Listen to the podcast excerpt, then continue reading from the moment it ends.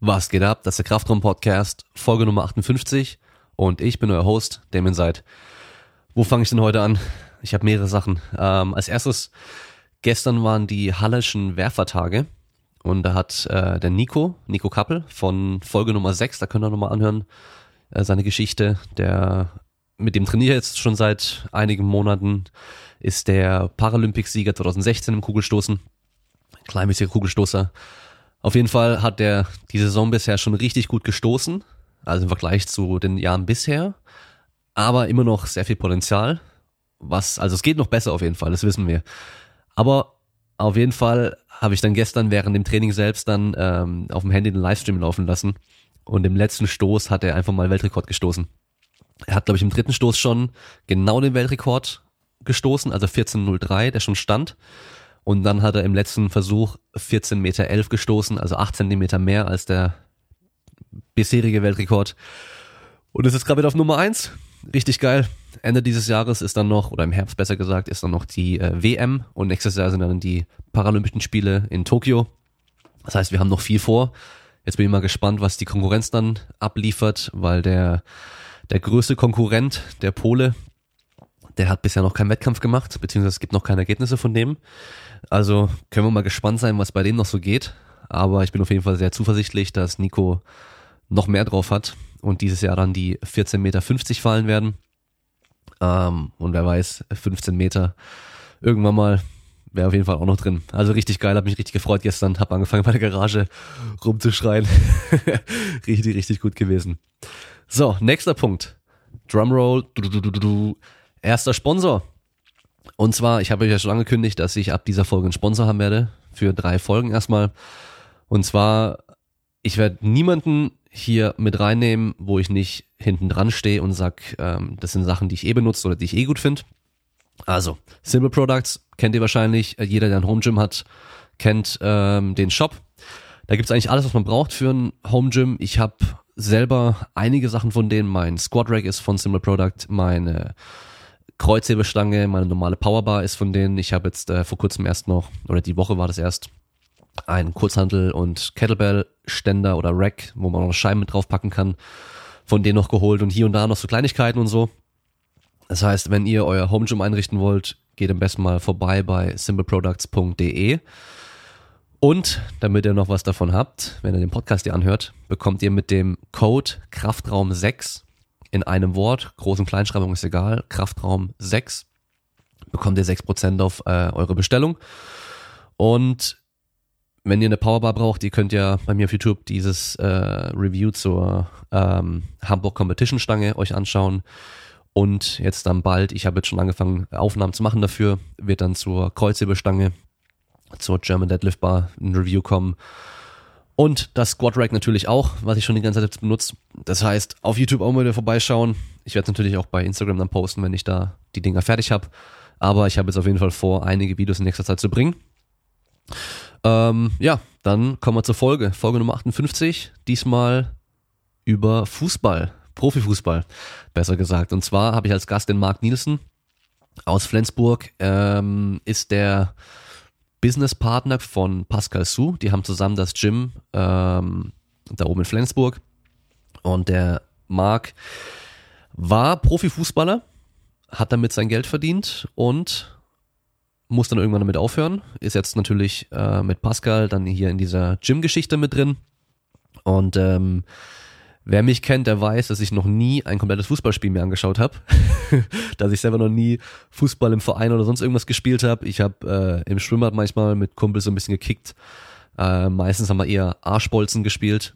Ich weiß nicht, ob ihr das kennt, äh, muss man den Ball immer hochhalten und darf dann irgendwie nach, keine Ahnung, wie oft hochhalten. Also immer hin und her passen, dann aufs Tor schießen.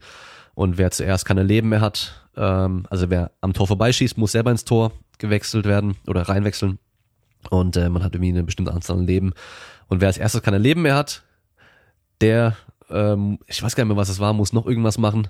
Genau, ähm, ähm, muss dann noch Bälle halten, also ähm, elf Meter. Und für jeden, den er nicht hält, muss er sich später umdrehen und die anderen dürfen Vollgas draufziehen und versuchen, ihm auf den Arsch zu schießen. Ähm, das war so das Einzige, was ich fußballtechnisch überhaupt mal gespielt habe. Also, ich habe von Fußball nicht wirklich eine Ahnung.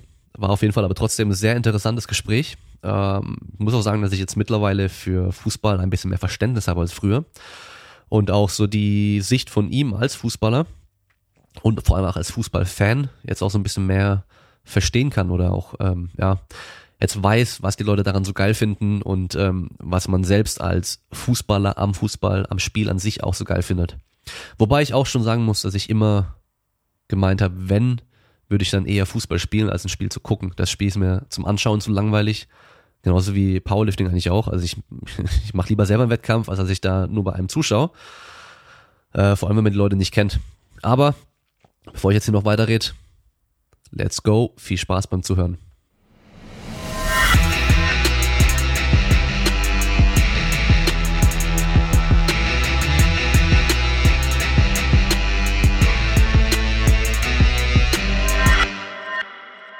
Dann bin ich jetzt mal gespannt, was ich heute über Fußball lernen kann, nachdem ich Ja. von Fußball so gut wie keine Ahnung habe. Ich habe dir schon vorgewarnt.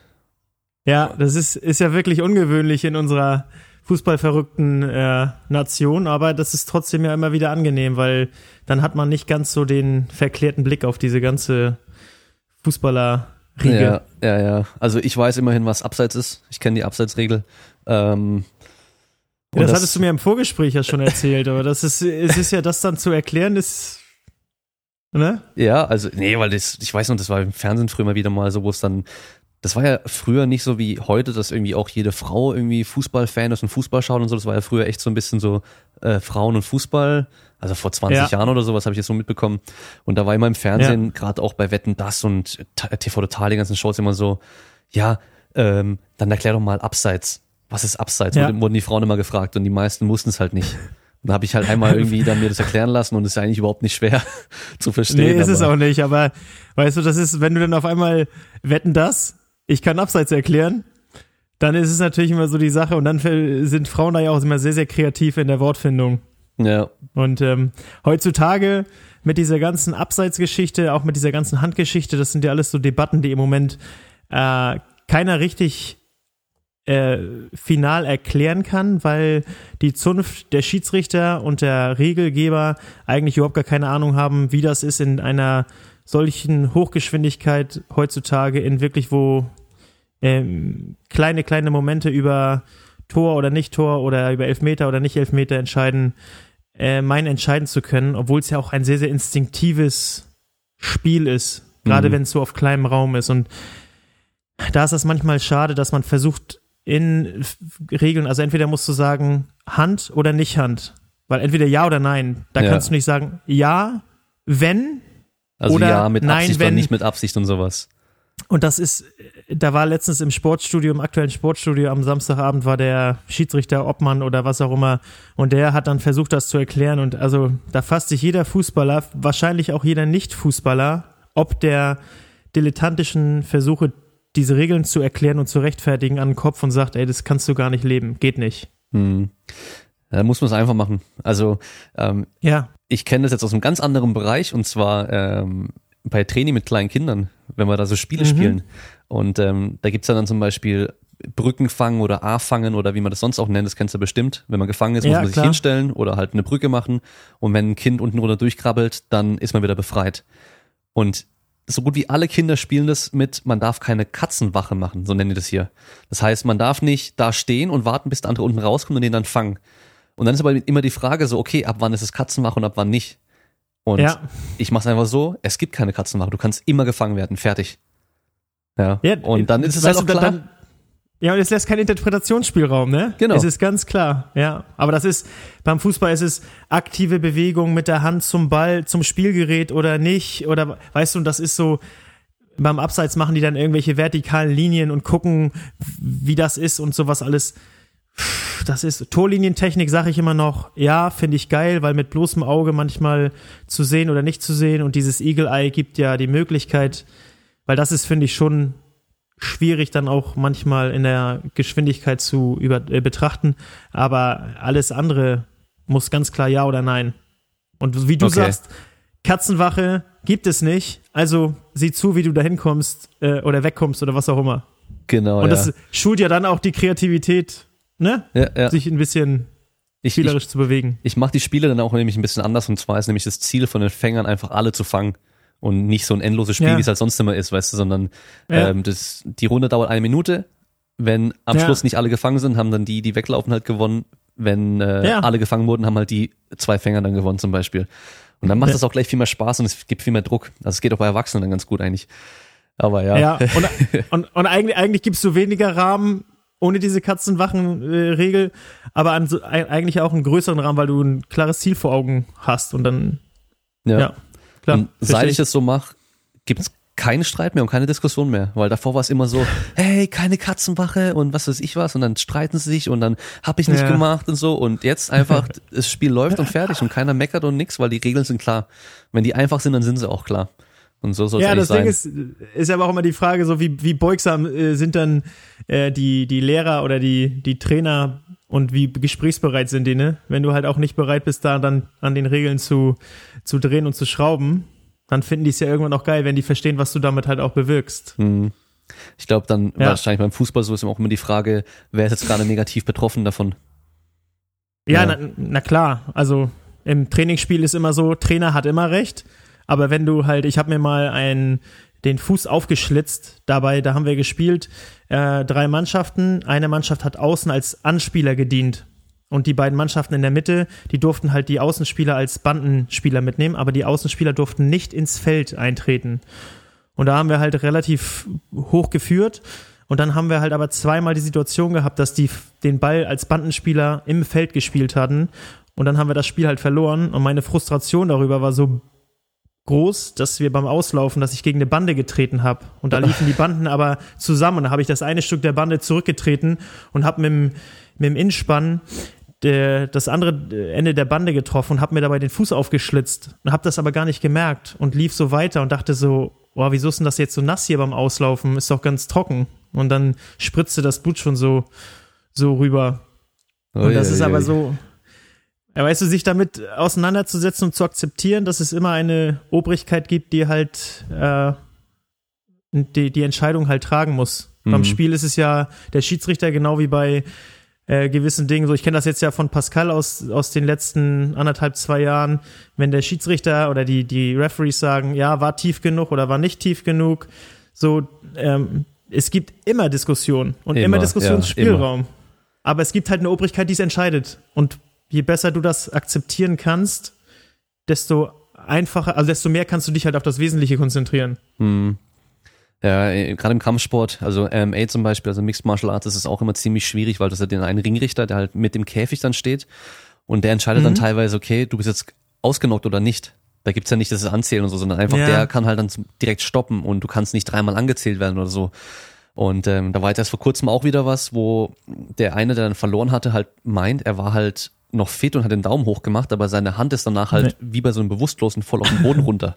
Ja, Ja. und er war halt im Würgegriff drin und ähm, es war eh aussichtslos, muss man sagen, also rein von der Position her, aber er meint halt, er war nicht weg, aber es sah halt Ja, in dem Moment wirklich so aus und in Zeitlupe, in, im Replay sieht es immer noch mal ein bisschen anders aus und so, aber ist halt super schwer und dann bist du natürlich als, als Ringrichter oder Kampfrichter da bei jeder Sportler wahrscheinlich auch mega dem hohen Druck ausgesetzt und das ver vergessen, du- glaube ich, sehr viele. Als, als, als, egal ob als, äh, also wenn du, ich sag mal so, diese, diese Schiedsrichter-Referee-Position inne hast, kannst du eigentlich nur verlieren. Mhm. Du machst deinen Job in dem Moment gut, wo du nicht auffällst beim Fußball. Ja. Weißt du, wo du slidest, so, und das ist ja manchmal, fangen die dann an, äh, über Härte zu, also über Härte zu spielen oder sowas. Beim Kampfsport ist es ja nochmal eine Sache, äh, da geht es ja nochmal mehr Richtung äh, Gesundheitsschädigung oder, oder so, das ist natürlich nochmal, ich, ich würde es nicht machen. Also von, von meiner Persönlichkeit her, ich könnte mir, ich könnte es nicht entscheiden, zu sagen, okay, ich sag jetzt, der ist jetzt, wahrscheinlich würde ich es machen, wenn der sich nicht mehr bewegt. Und dann ist wahrscheinlich auch viel zu spät. Ja, ja.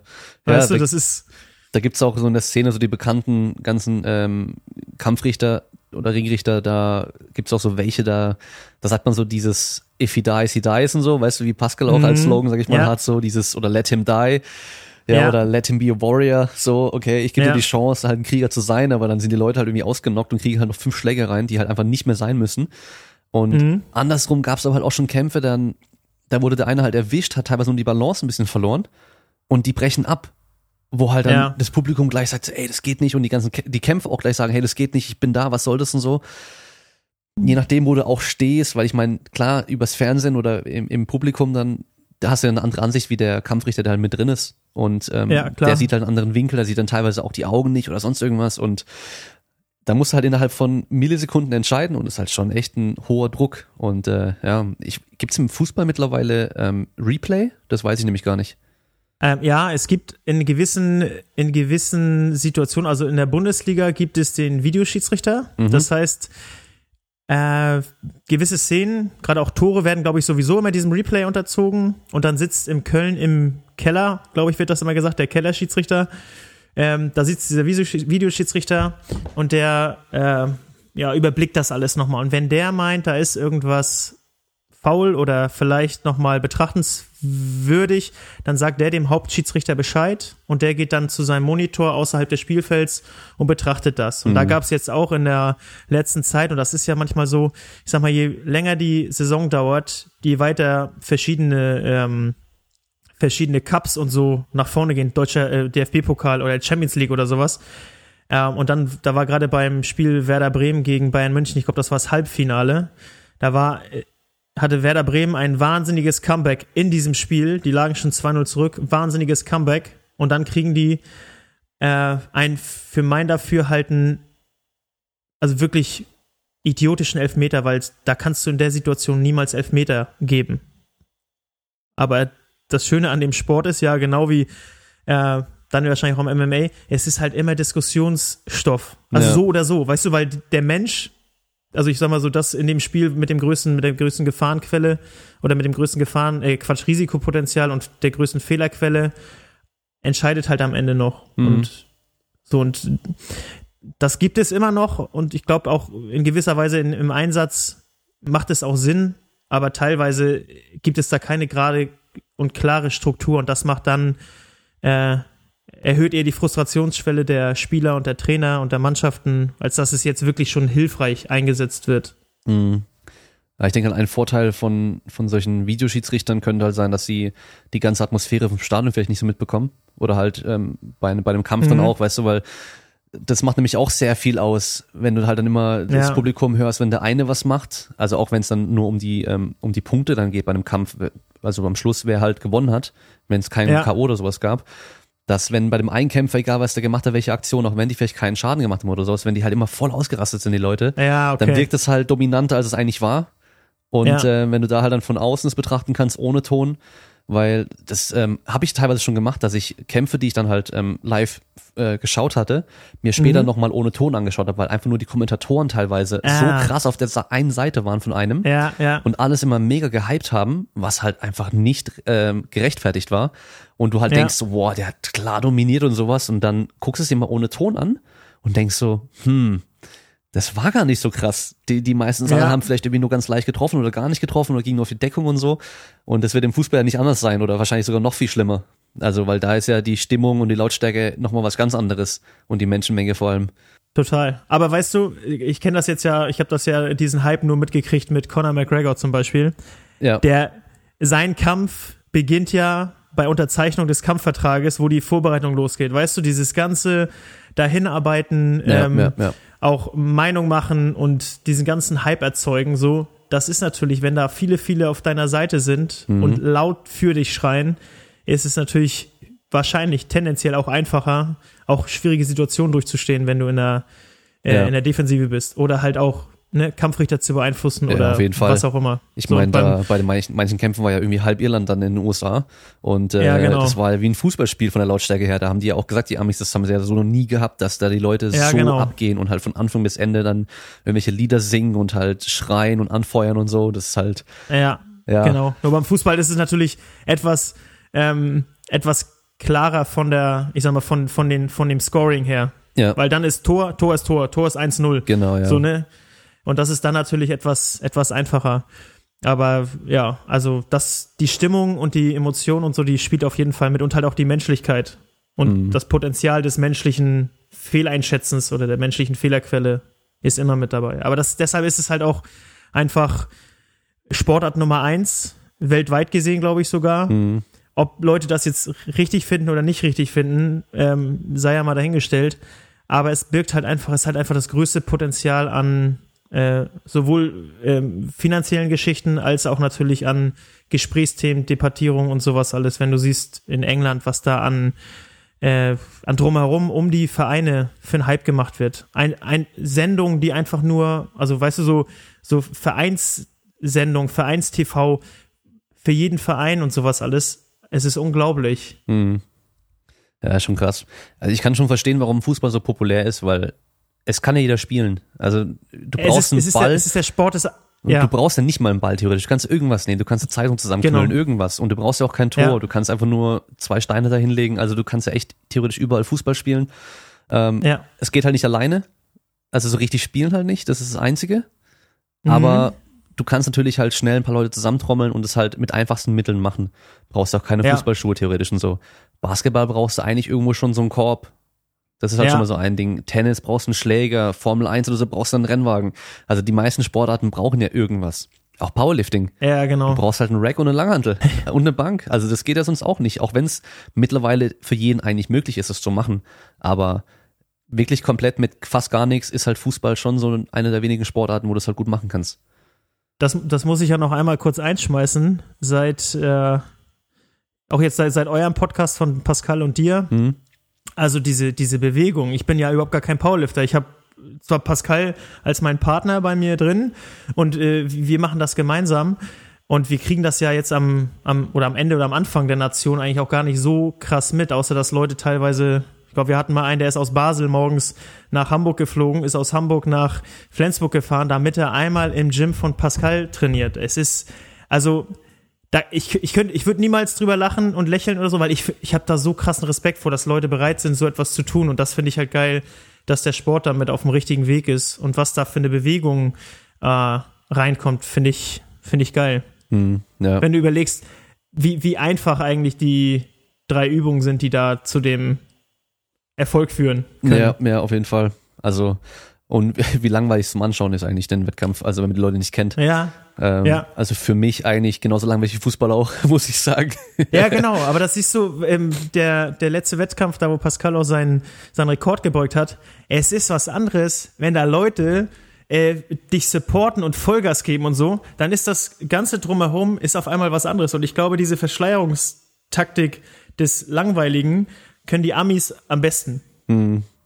Die können das am besten. Wir sind mal Bas äh, Baseball gucken, äh, spielen, Ja. gucken gefahren von den LA Angels gegen die LA Dodgers. Und wir dachten so, weißt du, aus dem Deutschen, Ja. äh, aus dem Fußball, ey, da ist ein bisschen Rivalität und so. Alter, war das einfach nur so ein ja, Familienpicknick so ungefähr. Aber das drumherum, dieses ganze Bombe, die Show. Hm. Und das gehört halt irgendwie auch dazu, ne? Ja. Ja, das Spiel an sich ist halt auch eigentlich recht langweilig, dauert ewig, passiert nicht viel. Ja. Genauso wie Football auch, das ist ja eigentlich fast nur Ja. Pause die ganze Zeit. Ja, also Ja, genau. kurze Spielzüge, die sind geil, aber dann ist halt wieder voll lang Pause und so. Also, ja, Genau. aber den Super Bowl, ich meine, was sie da halt machen, ist halt schon auch wieder krass dann so, was sie daraus Ja. machen am Schluss. Und das ist, es entwickelt sich ja auch so. Es ist ja eine Entwicklung. Und irgendwann, wenn du so einen, diesen Tipping Point bekommst, dass da so ein Hype drum äh, sich entwickelt, äh, genau dieses Momentum muss man halt auch für sich nutzen und so. Und ich glaube, das bekommt ihr jetzt so äh, zum Thema Powerlifting und Kraft-3-Kampf. Ist Wahnsinn, was da gerade sich so entwickelt und wie sich das bewegt. So, ja. das kennt man aus dem Fußball ja gar nicht, weißt du? Als Fußballer sitzt du sowieso auf dem Thron. ja, Und jeder Fußballer für sich, jede Ich-AG für sich. So, Ja. auch wenn du mit elf Mann auf dem Platz stehst, äh, ist es halt ab einem gewissen Level nicht mehr notwendigerweise so, dass du elf Freunde bist, sondern du bist elf Ich- äh, Ich-AGs und du weißt auf dem Platz, was du zu tun hast. Also es ist dein Job. Und das ist auch okay. ja. Aber wenn du halt als, Einzel, als Einzelsportler auch noch ein, äh, ein, eine Sportart wieder zum Leben erwächst, so wie das jetzt gerade passiert, also Hochachtung, geil. Ja, ich meine, der Fußball ist halt schon lange etabliert, die ganzen Strukturen und sowas gibt es natürlich schon. Das heißt, da wird es natürlich auch, gibt es auch wenig Möglichkeiten, dass man sagt so, ich mache da jetzt irgendwas und irgendwas Neues. Ich meine, klar, man kann Ja. dann bei sich im Dorf irgendwie so, ein, so eine Kickermannschaft irgendwie ähm, machen oder sonst irgendwas, wo man sich dann trifft zum, zum Trainieren und Spielen und so, aber klar, im Powerlifting ist halt sehr viel noch aktuell selbst gemacht so und ist natürlich auch der Charme für viele, glaube ich. was ja viele Ja. von diesen kleineren Sportarten haben, wo es halt darum geht, so hey, wir sind nicht nur die Sportler, sondern wir organisieren auch die Wettkämpfe und wir kümmern uns darum, dass es wächst und machen was draus und so. Und ähm, Ja. ich meine, als Kind kannst du mit Fußball anfangen und dir stehen alle Möglichkeiten schon offen und ähm, das Ja, genau. gibt's halt in vielen anderen Sportarten einfach noch nicht. Nee, genau. Und das ist, also was, was im Fußball ja ganz interessant ist, diese ganzen YouTuber, die, es gibt ja diesen äh, bekannten Knuckleball. Knuckleball ist jetzt eine Schussvariante, eine Schusstechnik, die dem, äh, ich sag mal so, Cristiano Ronaldo ist so der Knuckleball-Champion überhaupt, weil der äh, spielt die Bälle in Freistößen so und die haben eine Flugkurve, die kannst du physikalisch, glaube ich, gar nicht errechnen. Da sind so viele Dinge, die irgendwie, weißt du, das ist nicht so Einfallswinkel gleich Ausfallswinkel, das ist irgendwie so, der Knuckle, also der große C trifft irgendwie und es ist irgendwie Seit, Seit, äh, Seitstoß, aber auch Spannen und dann hat er eine wahnwitzige Flugkurve und jeder Torwart sieht, da, sieht dabei dämlich aus. Ja. Also einer meiner besten Freunde, der, der, ist, der sagt manchmal, ey Mann, du siehst einen Ball kommen und im nächsten Moment, wenn du einen Wimpernschlag getan hast, ist der Ball ganz woanders. Und du hast keine Chance. Und es, ist, es versteht keiner. Kein Trainer hat in irgendeiner Form Verständnis dafür, dass der Torwart dann den Ball nicht gehalten hat, weil er plötzlich die Flugkurve geändert hat. Hm. Ja gut, der Ball kann sich auch verformen und dann rotiert er noch und sowas und dadurch ändert sich auch Genau. einiges. Äh, Genau. Das kenne ich von äh, die Kickers. Kennst du noch diesen Anime? Ja, na logisch. na klar, kenne ich Wenn der den. Ball sich noch zwei Minuten danach in, im, im Tor hinten im Netz dann dreht.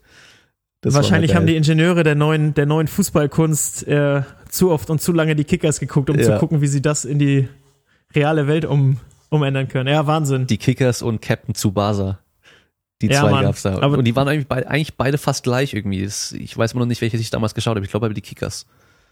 Ja, aber wie du, Fußball ist halt Fußball, ne? Ja, das ja. ist einfach, es ist der Sport des einfachen Mannes. Ja. So und das, ja, es, es bleibt halt gleich, weil der Wettkampf ist dann am Ende das Gleiche. So. Ob das jetzt in, in Japan passiert oder in China oder ob Sascha der Dicke da wieder den Einwurf macht, obwohl er eigentlich der ist, der gar nicht auf dem Platz stehen dürfte. Aber jeder findet da irgendwie so seinen Platz, ne? Ja, ja. Ja, äh, genau. Früher, die Dicken standen immer im Tor in der Schule, Ja, genau. die halt nicht rennen Ganz wollten. genau. Und ich war der Ja. Einzige, der sich gedrückt hat. Das war mal richtig gut. Das war dann schon, also schon in, also in der Schule habe ich dann immer so, ja, mein Fuß tut weh, ich, ähm, ich kann nicht rennen oder, oder Ja. Fußball spielen und sowas, weil ich habe halt echt auch nie gespielt. Ähm, ich konnte einen Ball jonglieren und sowas, aber wirklich spielen habe ich ja nie gemacht. Also meine ganze Kindheit auch nicht. Das heißt, da im Fußball merkst du es natürlich extrem, weil es halt jeder andere Junge irgendwie immer gemacht hat. Ja, und Ja. Ähm, dann merkst du den Unterschied halt krass. Und dann hat mein Lehrer gemeint, ja, okay, dann, dann spielst du halt nicht mit. Und dann habe ich immer so gefragt, ja, darf ich mir ein Trampolin aufbauen und dann Saltos machen? das ging natürlich, weißt du. Und, aber der hat ja, Ja, gewusst und hat mich dann auch machen lassen. Und äh, Oh, das ist aber ja, ja. geil, geil toleranter Lehrer. Also das war ja pädagogisch dann wertvoll. Ja, aber der hat wahrscheinlich auch keinen Bock gehabt, mit mir zu diskutieren. Und er gesagt, ja, okay, mach einfach, weil er wusste auch, mit dem Trampolin passiert bei mir nichts und so. Aber Ja. ich habe für die Uni damals, für die Sporteingangsprüfung ja auch Fußball spielen müssen. Und ähm, Okay.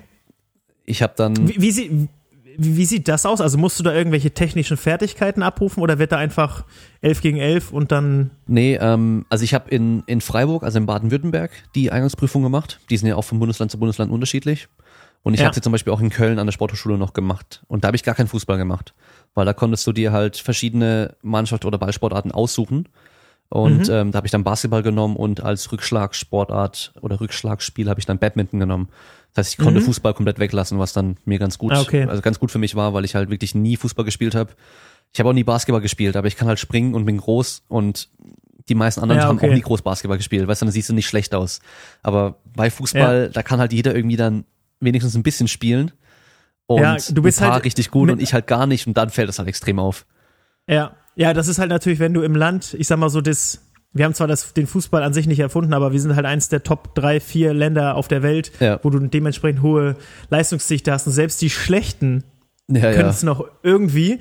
So, und ähm, beim Basketball ist natürlich so, da sind wir Entwicklungsland irgendwie. Und wenn du dann.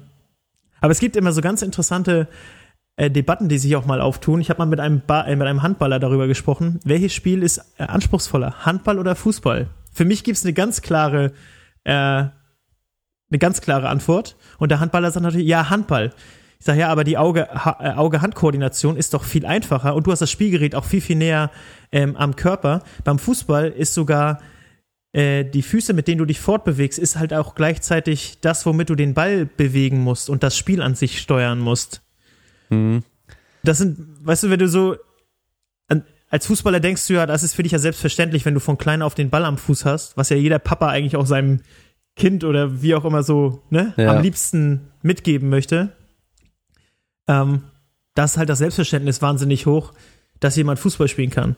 Und ich habe zum Ja. Beispiel ganz lange gar kein Verständnis dafür gehabt, Damien, dass ein Mensch, egal ob Junge oder Mädchen, kein Ballgefühl hat. Mhm. Habe ich nicht verstanden. Weißt du, wenn du manchmal so Ball rübergeworfen hast und so und die dann halt irgendwie den Ball nicht gefangen haben und sich den, den, den noch ins Gesicht geklatscht ist, da hast du dich gefragt, okay, wie, wie kann das sein? Ja.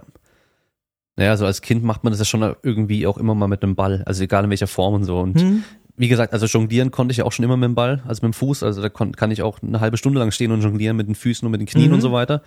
Ähm, das geht. Also bin ja recht geschickt auch bei solchen Sachen eigentlich, aber ich habe es halt nie gespielt.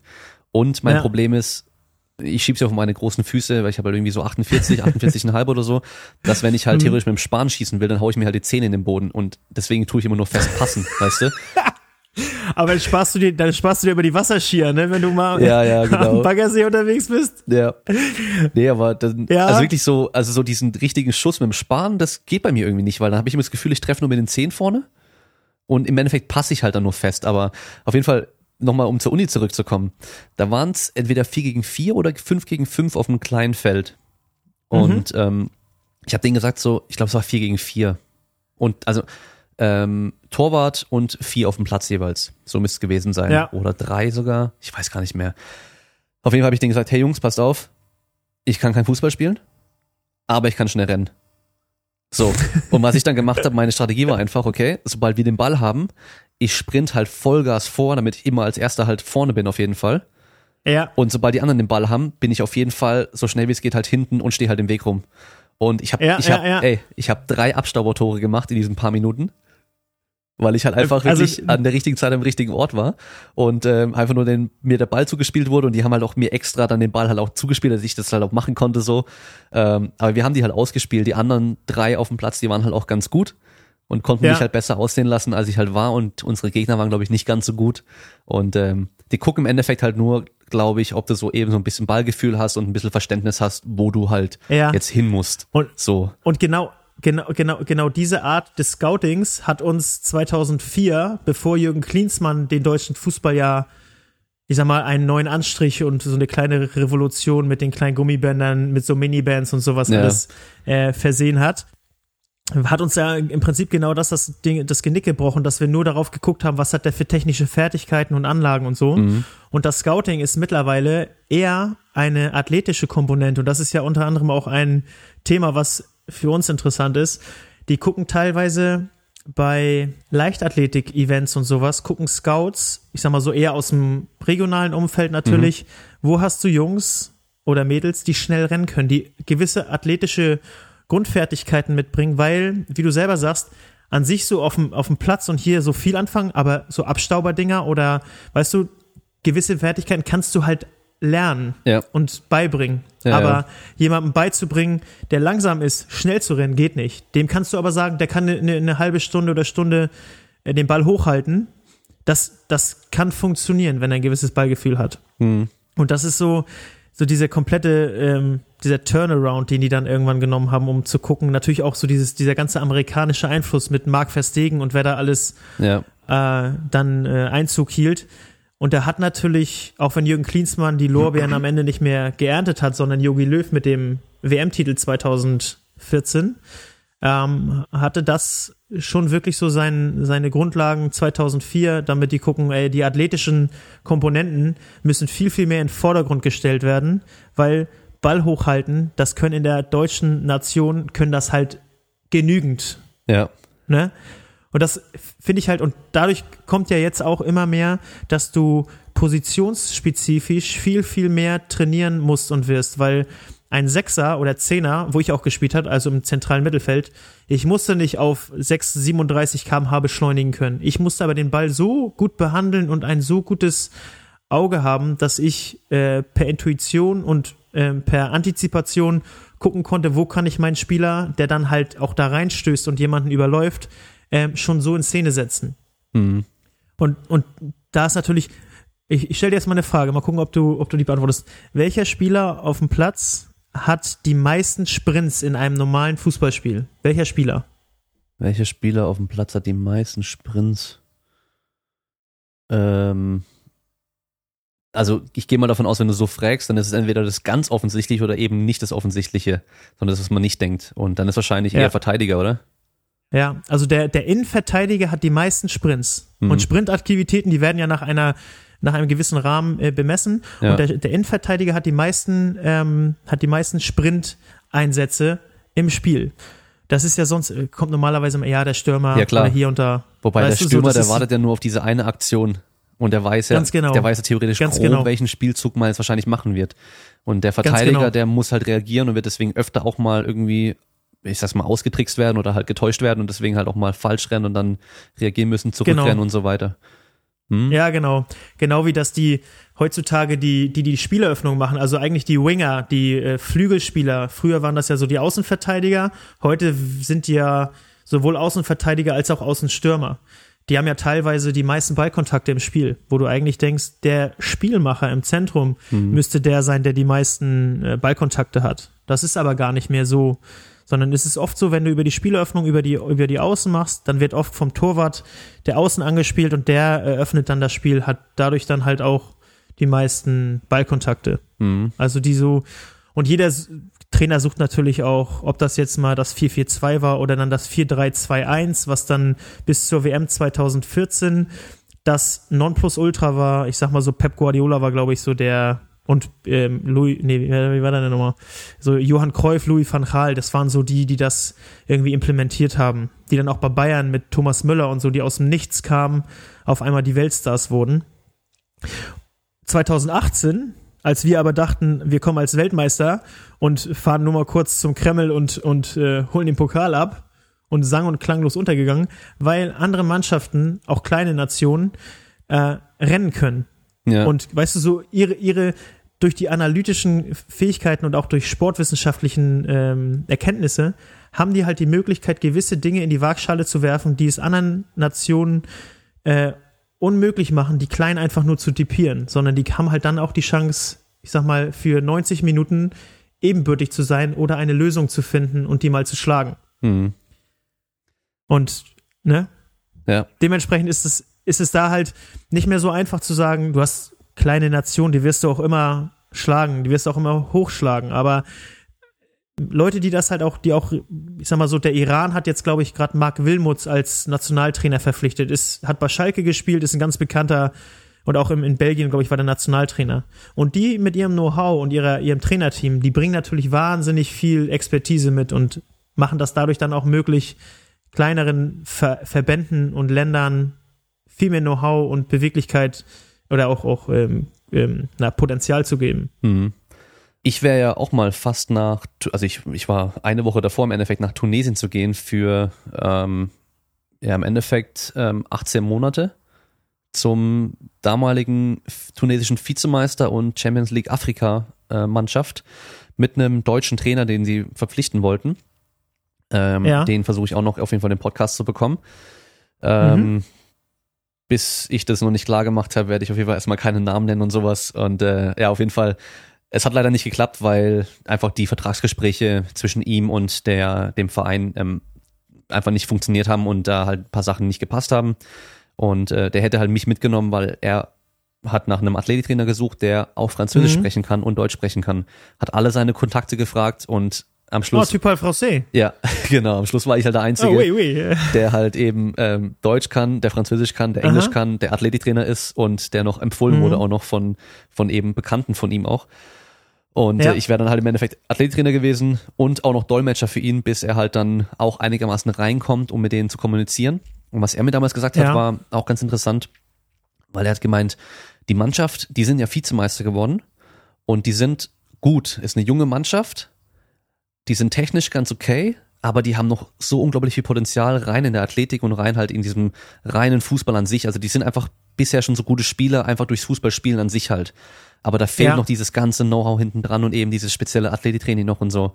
Und ähm, Ja. deswegen wollte er da auch hin. Also er hätte es nicht nötig gehabt, aber er hätte einfach halt Bock drauf gehabt, zu gucken, was er aus denen machen kann. Ja, und dann, dann habe ich auch Bock auf Fußball gehabt, weil ich habe eigentlich immer gesagt, so Fußball ist ja nicht so mein Ding, aber ich hätte es natürlich auf jeden Fall gemacht.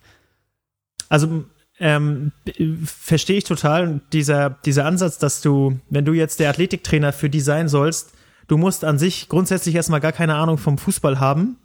Du Ja. musst nur Ahnung haben von dem, von der, von dem, was du da tun sollst. Und wenn du da halt der beste, in seinen Augen Athletiktrainer bist, der dafür auch zuständig ist, ich sag mal so, mal davon abgesehen, dass du Französisch sprichst, aber dein, dein, dein, dein Know-how wird er dann, wird er ja dann auch äh, dementsprechend schätzen. Und einer meiner besten Freunde, bei dem ich jetzt auch dieses Jahr den Trauzeugen machen darf, der ist jetzt Athletiktrainer bei der St. Pauli Profimannschaft.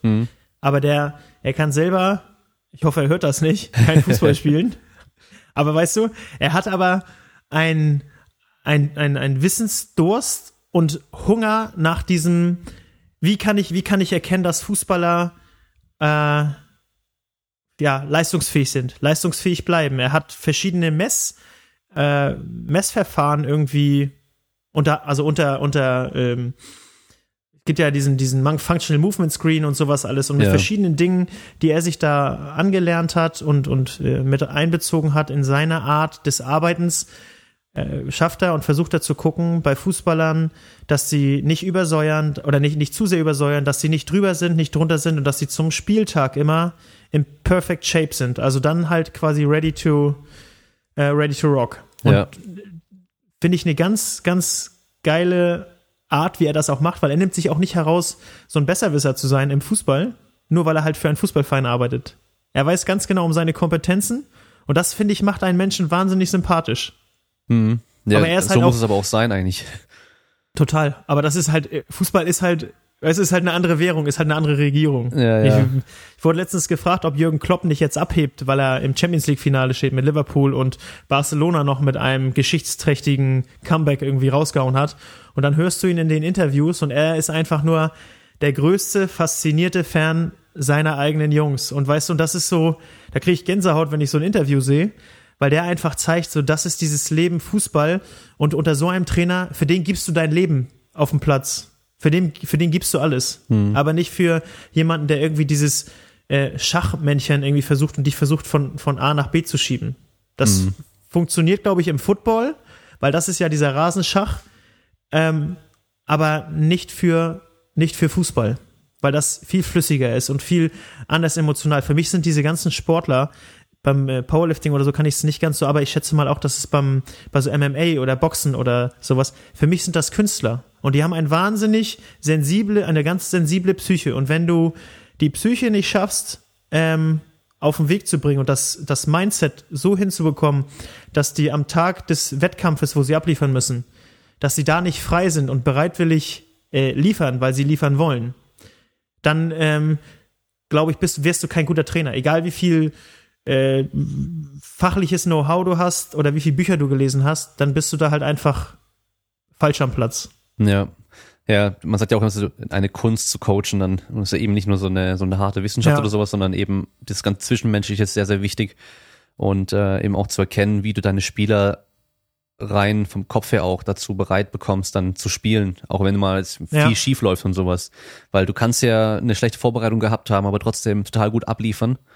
Wenn Mhm. halt, wenn du vom Kopf her halt da bist und alles stimmt und andersrum kannst du die beste Vorbereitung gemacht haben und aber halt scheiße, scheiße eingestellt sein, eine scheiße Einstellung haben und dann Ja. auch nicht abliefern.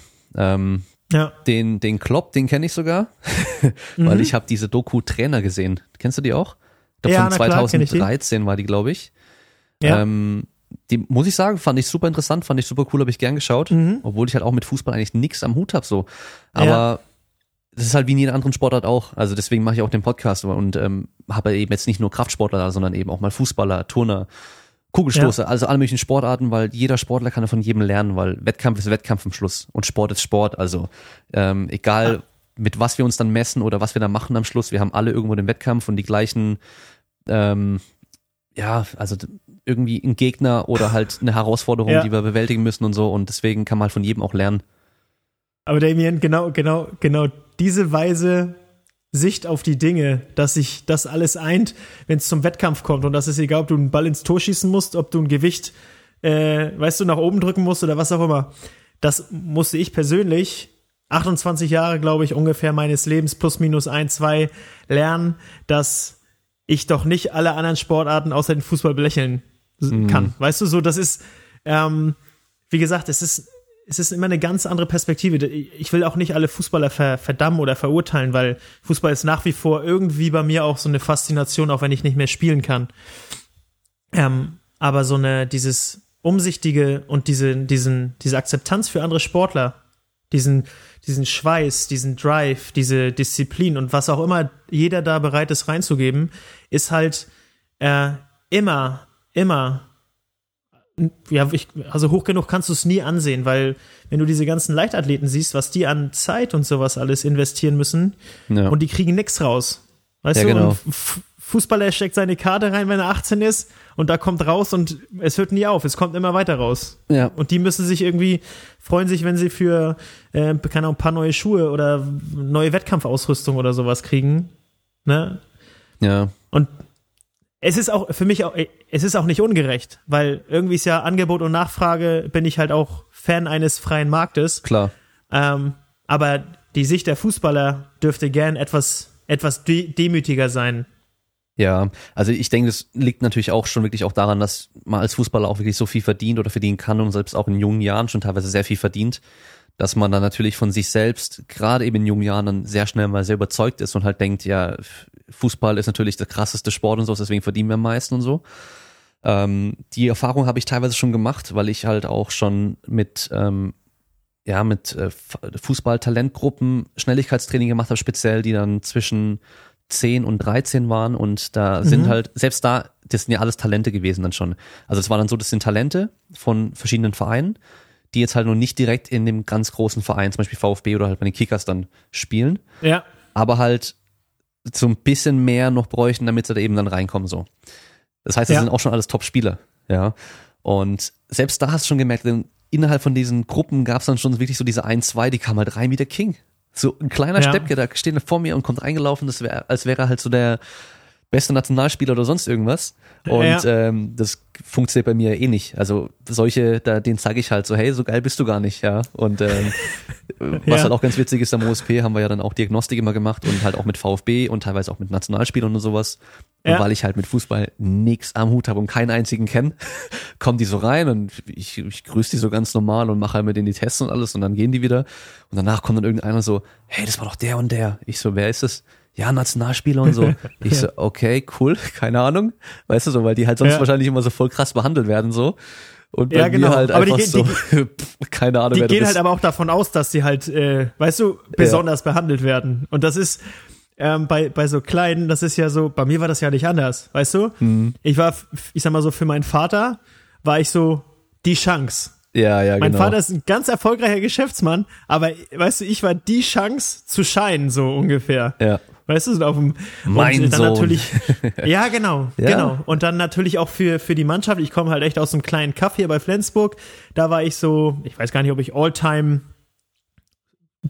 Topscore, ich weiß auch noch nicht, ob es das überhaupt mal gab. Ich habe mal irgendeine Auszeichnung gekriegt, als ich klein war, für den toll, was auch immer. So, es wird dir halt aber auch genauso suggeriert. Und ja. das hört nicht auf, je weiter du dich entwickelst und dann äh, werden es natürlich immer weniger, aber dadurch sind natürlich auch weniger weniger Mannschaften und trotzdem bist du dann durch Familie, Freundeskreis, durch die Trainer, die irgendwie auch alle in deinem Licht scheinen wollen, so ein bisschen so. Nicht umsonst wird ja, wenn irgendwo mal über, äh, keine Ahnung, Thomas Müller geredet wird, sein F-Jugendtrainer, der ihn entdeckt hat, ähm, mhm. mal ins, ins Fernsehen geholt und so. Die, natürlich sind die stolz. Das ist auch eine wahnsinnig krasse Leistung, weil du über einen ganz langen Zeitraum bereit sein musst, immer wieder deine Knochen hinzuhalten und sowas. Mhm. So, wenn Leute sagen, ey, der, der soll mal laufen, der ist doch Fußballer, der verdient doch sein Geld damit. Ja, aber er ist halt trotzdem keine Maschine. Ja. Das muss man halt immer sehen. Dass der jeden Tag im Training die Knochen hinhält und nicht immer 100% liefern kann, das ist halt was ganz Normales. Dass die Leute, die halt viel Geld von ihrem, ich sag mal, normalen Gehältern oder so investieren für die Mannschaften, ist erstens ihre eigene Entscheidung und zweitens äh, müssen die ja sich auch mal sehen, dass die halt auch vielleicht nicht jeden Tag mit maximal Motivation oder, weißt du, abliefern können. Und das äh, wird halt immer so ein bisschen verkannt. Nur ist natürlich die, ich sag mal so, die, die, die kritisierbare, die Angriffsfläche ist halt etwas größer. Mhm. Weil die natürlich auch viel, viel mehr im, im Bereich auf einer Plattform äh, unterwegs sind, wo die mehr Leute sehen. Hm, ja, klar. Und ja, es ist einfach schon krass, wie, wie, wenn man dann gut ist, wie viele Leute man einfach dann, also wie viele Leute einen dann sehen können, wie viele Leute da Fans Ja. sein können und ähm, man wird zugejubelt Ja. und alles drum und dran. Ähm, ja. Also, Aber das ist wie, wie, mit, wie mit YouTube. Du, du kannst halt ganz schnell, du, du kannst halt so ein, so ein ähm, also nach oben kommen kannst du ganz schnell. ja, Beim Fußball auch mittlerweile, weil das halt auch so schnelllebig ist und die natürlich immer, ich sag mal so, nach dem neuen Supertalent, was auch gut vermarktbar ist, ähm, suchen. ja, Die, sich dann da aber zu halten und für sich selber auch, ich sag mal, nicht nur eine Marke zu werden, sondern auch ein, ein wirklich ein renommierter Sportler zu sein über einen langen Zeitraum. Das ist dann halt echt die Kunst, weil du wirklich ja immer wieder, immer wieder abliefern musst und echt viel im Fokus stehst. Und das beim, F, beim SC Freiburg die Medien, vielleicht die regionalen, aber nicht die Bundesmedien, so genau drauf gucken, aber beim FC Bayern natürlich schon. Ne? Aber die verdienen, keine Ahnung, da verdienen zwei Spieler so viel, wie der ganze Etat des SC Freiburg ist. ja. Und Ja, das ist natürlich immer so. Und die Geldfrage, dass da sehr viel Geld im Fußball ist, das ist für mich halt auch, also ich kann es nicht aus der, aus der, äh, aus der Perspektive betrachten, dass das irgendwie in irgendeiner Form unfair ist oder sonst irgendwas. Es ist halt einfach so.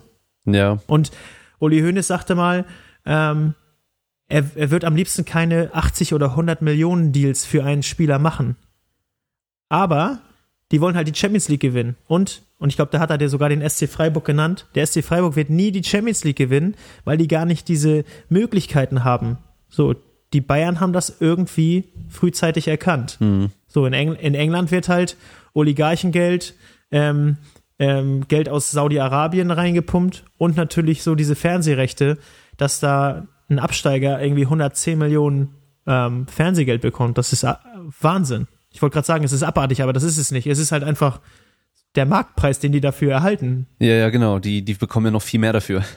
Also für Ja, das, was genau. sie zahlen, bekommen sie ja viel, viel mehr zurück. Das ist ja nicht so, dass die Ja, einfach genau. nur den, den Spielern oder, oder Mannschaften wieder Geld geben, sondern da kommt ja deutlich Ja. mehr zurück, dass es sich auch lohnt, sonst würden sie es würden sie es ja nicht machen. Ähm, Ja.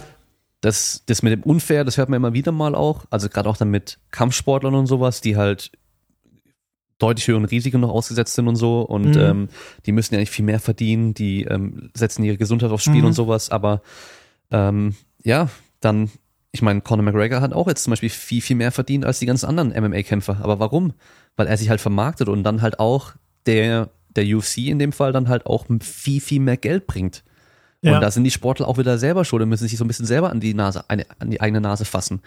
Ähm, Ja. Klar ist natürlich schwer, wenn jetzt halt nicht jeder auf einmal dieses Ding guckt und so, aber ich meine, Conor McGregor ist so ein Name, den kennen jetzt halt auch Leute, die halt kein MMA-Fan sind oder MMA wirklich verfolgen und haben halt auch Ist Kämpfe denn- von ihm geschaut, obwohl sie sonst das nicht gucken. Ist er nicht, ja, ist er nicht gerade zurückgetreten, ähm, weil, weil vermutet wird, dass, dass äh, er aber Dana White oder wie der heißt von der UFC, weil er Anteile haben wollte von der UFC oder irgendwie sowas? Ja, das geht schon die Hab ganze Zeit so. Also er hat ähm, auf Twitter so blöd irgendwas gemacht mit, ähm, er, er hört jetzt auf zu kämpfen, aber andererseits hat er dann kurz danach wieder ges geschrieben, dass er ja ähm, Kämpfer von, also im Blut ist er ja Kämpfer und er wird sein Leben lang kämpfen und sowas und das sind ja alles nur Taktiken. Der will eben wirklich Anteile haben Ja. und so. Das, ähm, ich meine, der hat ja auch dann zwischendurch mal angefangen, die McGregor Promotion zu machen und sowas, ähm, wo Ah, er okay. dann Dana White auch gleich gemeint hat, so ja, also die UFC hat jetzt diesen ESPN-Deal mittlerweile mit ESPN Mhm. Plus und so. Ähm, und jetzt merkt man, jetzt haben sie es nicht mehr ganz so arg nötig mit, mit McGregor und sowas. Und ähm, Ja.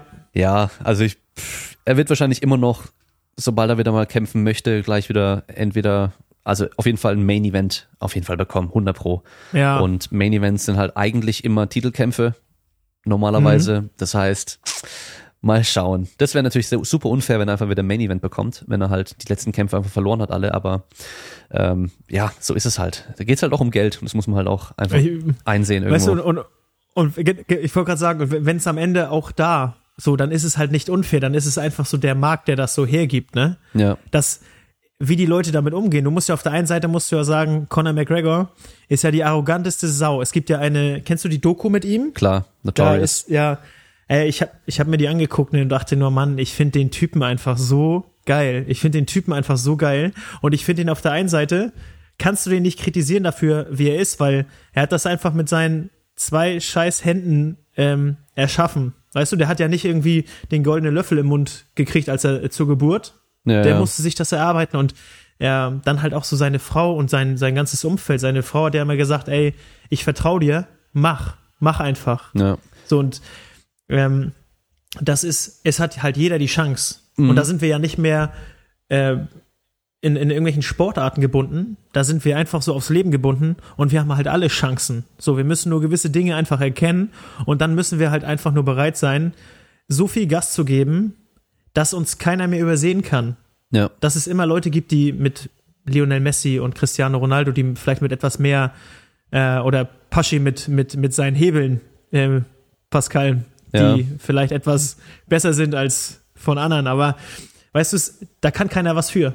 Du kannst, weißt du, ich, ich kann dich nicht verurteilen für das Gesicht, mit dem du geboren wurdest. Das, das geht nicht. Und ich finde, das ist auch kein, kein richtiger Ansatz. Aber jeder kann halt dafür Sorge tragen, ähm, Interessen, Hobbys, was auch immer, zu gucken äh, und dann Gas zu geben. Und wenn es da ein Potenzial gibt, dann, ey, fuck, nutze es. Diese ganzen YouTube-Gamer, das sind alles eigentlich gesellschaftlich ähm, nicht integrierbare Personen gewesen. Oder viele zumindest. Ja. Und auf einmal gab es da einen Markt, der, äh, was so Werbewirksamkeit und, und auch Werbewert, alle anderen auf YouTube übersteigt. Ja, ja. Weißt du, so, und das ist, das kannst du kritisieren, du kannst dich auch, aber du kannst halt auch die Energie sparen und einfach sagen, Alter, geil. So, was ist das nächste? So, wo, wo, wo drin bin ich gut? Was kann ich irgendwie machen? Wer hätte, YouTube ist ähm, das eine. Wer hätte gedacht, dass Podcasts so abgeht?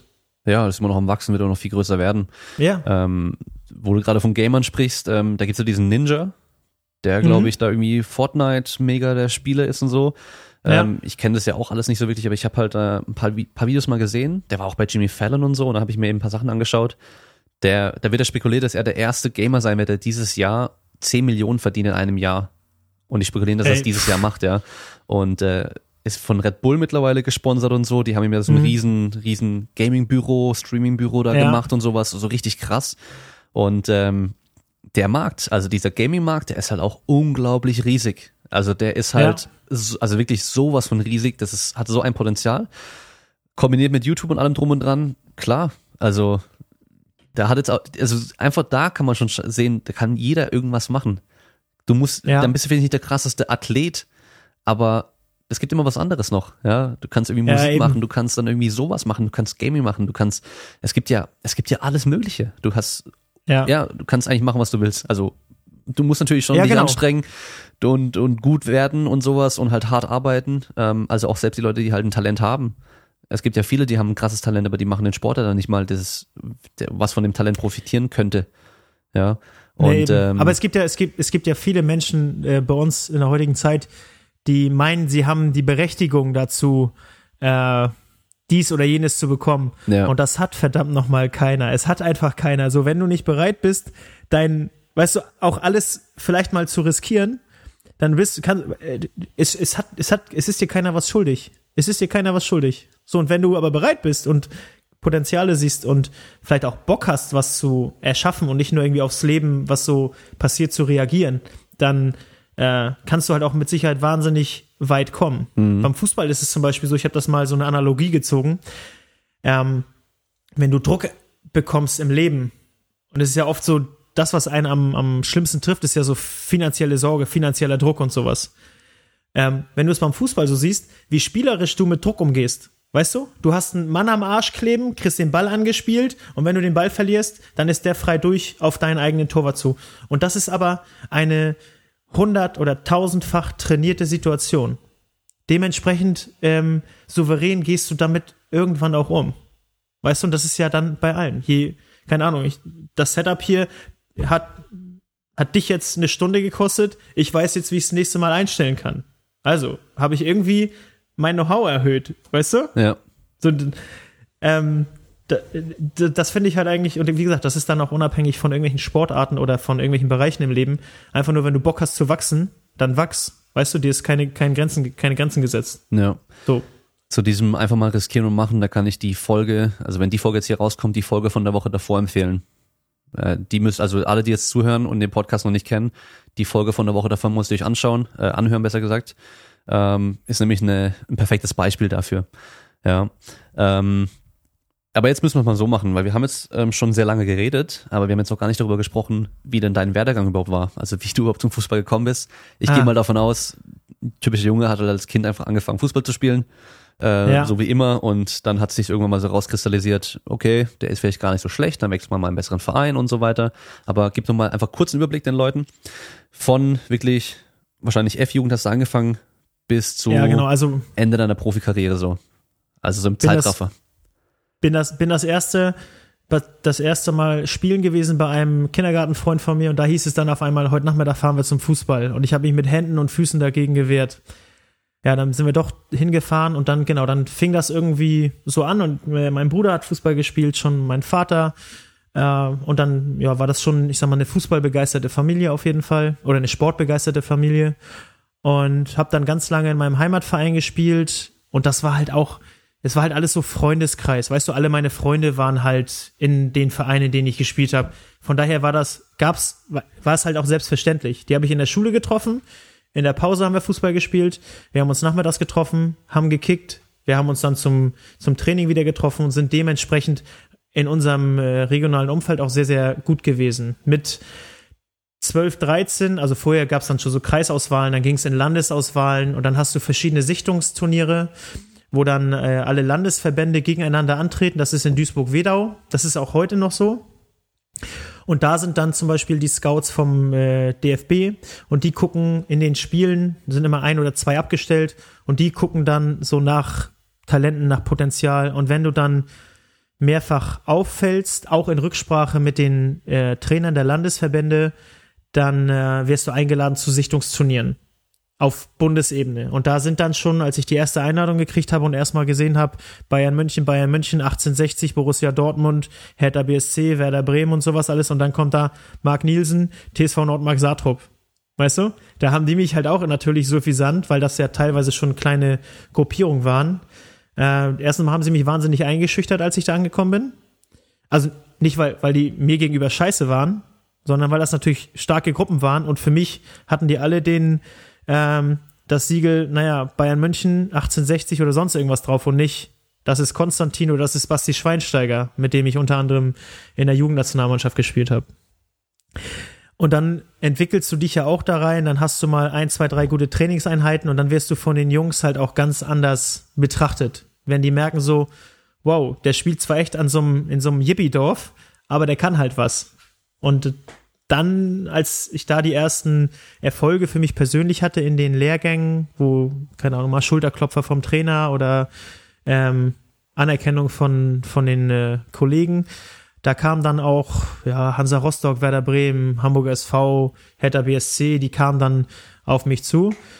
Dann bin ich in der B-Jugend, als junger Jahrgang B-Jugend, bin ich zum HSV gewechselt. Das war allerdings der größte Reinfall überhaupt, weil ich mir dann doch dachte, ich pendel mal aus Flensburg. Dann bin ich viermal die Woche, 13 Uhr Schulschluss, 14.10 Uhr losgependelt nach Hamburg und abends um 22.30 Uhr oder 45 war ich dann wieder in Flensburg. Und das habe ich ein halbes Jahr gemacht, dementsprechend meine Schulnoten und sowas alles. Und dann habe ich meinen Eltern zu Weihnachten einen Wunschzettel geschrieben mit einem Wunsch drauf. Bitte, bitte lasst mich wieder nach Hause wechseln dürfen. Okay. Weil ich das schon mehr, mehrfach, mehrfach äh, in diesem halben Jahr gefragt hatten. Da haben halt meine Eltern gesagt, weil die sowieso skeptisch waren. Äh, nee, das ziehst du jetzt durch. Und ich dachte nur so, scheiße, was habe ich mir hier angetan? Naja, dann habe ich halt noch ähm, ein halbes Jahr dann wieder zu Hause gespielt, habe dann ein Jahr, das erste Jahr Regionalliga gespielt mit einem Flensburger Verein, mit einem etwas größeren Verein und hatte da dann auch meine ersten Länderspiele für Deutschland in der U16 und in der U18. Wie gesagt, da mit Bastian Schweinsteiger, Lukas Podolski, Per Mertesacker und so. Also die Jungs auch, die wirklich Weltmeister geworden sind 2014. Und dann äh, gab es nochmal eine, eine äh, ja, Übereinkunft mit dem Hamburger Sportverein, dass ich da dann aber ins Internat gehe. Das wurde gerade neu gebaut und ich glaube, ich war nach ein halbes Jahr existierte das schon und dann bin ich als einer der ersten damit eingezogen. Und da fing dann leider auch meine Verletzungsmisere an, war aber da noch ja auf dem Sprung Profi zu werden und dann halt immer mal wieder in den Profimannschaften mittrainiert, geguckt, ähm, wie ich, wie, wie das Niveau ist und sowas alles. Und manchmal bist du ja dann, da bist du schon so erschlagen von dem ganzen Umfeld, allein wie die ganze Vorbereitung auf eine Trainingseinheit ähm, ist, dass dir alles hingelegt wird und gemacht wird und sowas, bist du, weißt du, weil bei dir kennst du eigentlich so, du packst deine Schuhe ein, du packst dein ganzes Equipment ein und dann bist du, äh, fährst du zum Training. Weißt du, da, also weißt du, da, dir, dir wird da schon so noch so ungefähr die Hose angezogen. Ja, ja. So von, weißt du, vom Zeugwart. Und ja, dann habe ich mir leider relativ fix das Kreuzband gerissen und war da über ein Jahr ähm, außer Gefecht. Dann habe ich eine ganz unschöne Zusammenkunft mit unserem Internatsleiter gehabt, der mir erzählt hat, was für ein Illusionist ich sei, dass ich doch noch glaube, äh, Fußballprofi zu werden. Obwohl ich noch, also seit einem Jahr nicht mehr auf dem Platz war und ich, da habe ich halt einfach mal gemerkt, wie machtlos ich bin oder wie machtlos ein Sportler ist, wenn er nicht mit sportlichen Leistungen zeigen kann, dass er das Gegenteil, weißt du, das Gegenteil einfach beweisen kann. Und dann habe ich, wurde mir auch nahegelegt, den Verein zu verlassen. Dann hatte ich mich mit St. Pauli schon, äh, also hatte ich Einigkeit erzielt und dann habe ich die letzten sieben Spiele als A-Jugendlicher noch beim HSV gemacht und habe da neun Tore gemacht und elf, zwölf vorbereitet. Und dann auf einmal kamen sie mit dem Vertrag und sagten, naja, du hast ja noch ein Jahr Vertrag. Und ich sage, ja, aber ihr habt doch gesagt, ich soll gehen. Ich bin mit St. Pauli einig. Ich gehe. Nein, du bleibst hier. Naja, und dann Vorbereitung, Profis äh, wieder teilweise irgendwelche äh, Turniere mitgespielt und dann aber habe ich im Nachhinein irgendwann mal rausgekriegt, dass der Spieler, der auf meiner Position gespielt hat, also ich sag mal, das ist jetzt eine ganz unreflektierte Betrachtung, weil kann auch sagen, ja, ich, ich habe es nicht gebracht. Das wurde mir aber nicht erzählt. So. Und Ehrlichkeit ist halt auch nochmal so ein Ding im, im Fußballbereich. Dass der Trainer, den ich damals hatte, Thomas Doll, der jetzt gerade bei Hannover 96 Trainer ist, und der, der auf meiner Position spielt oder gespielt hat, dass die den gleichen Berater haben. So, und dann sind wir halt ganz schnell beim Lobbyismus im Fußball. Weißt du, wenn du so Leute kennst, Vitamin B, hier Mhm. und da. Und dann bin ich ähm, 2004 im Winter, kurz vor meinen Abiturprüfungen, wurde mir gesagt, naja, du kannst gehen. Und dann gab es halt keine Option eigentlich, weil ich musste in Hamburg bleiben. Die einzige Option in Hamburg war der FC St. Pauli. Der FC St. Pauli war aber voll. Ähm, dann bin ich da hingegangen, aber über die zweite Mannschaft habe ich mich dann in die erste Mannschaft gespielt und bin dann nach anderthalb Jahren zu Holstein Kiel gewechselt, weil die mit dem komplett, mit der kompletten Idee des Aufstiegs und des Angriffs in die zweite Liga, ähm, die Idee fand ich schon geil, wie die das machen wollten. Die wollten halt auch echt investieren, hatten wirklich gute Leute geholt. Und da waren wir dann auch zur Winterpause in meiner ersten Saison, waren wir Erster.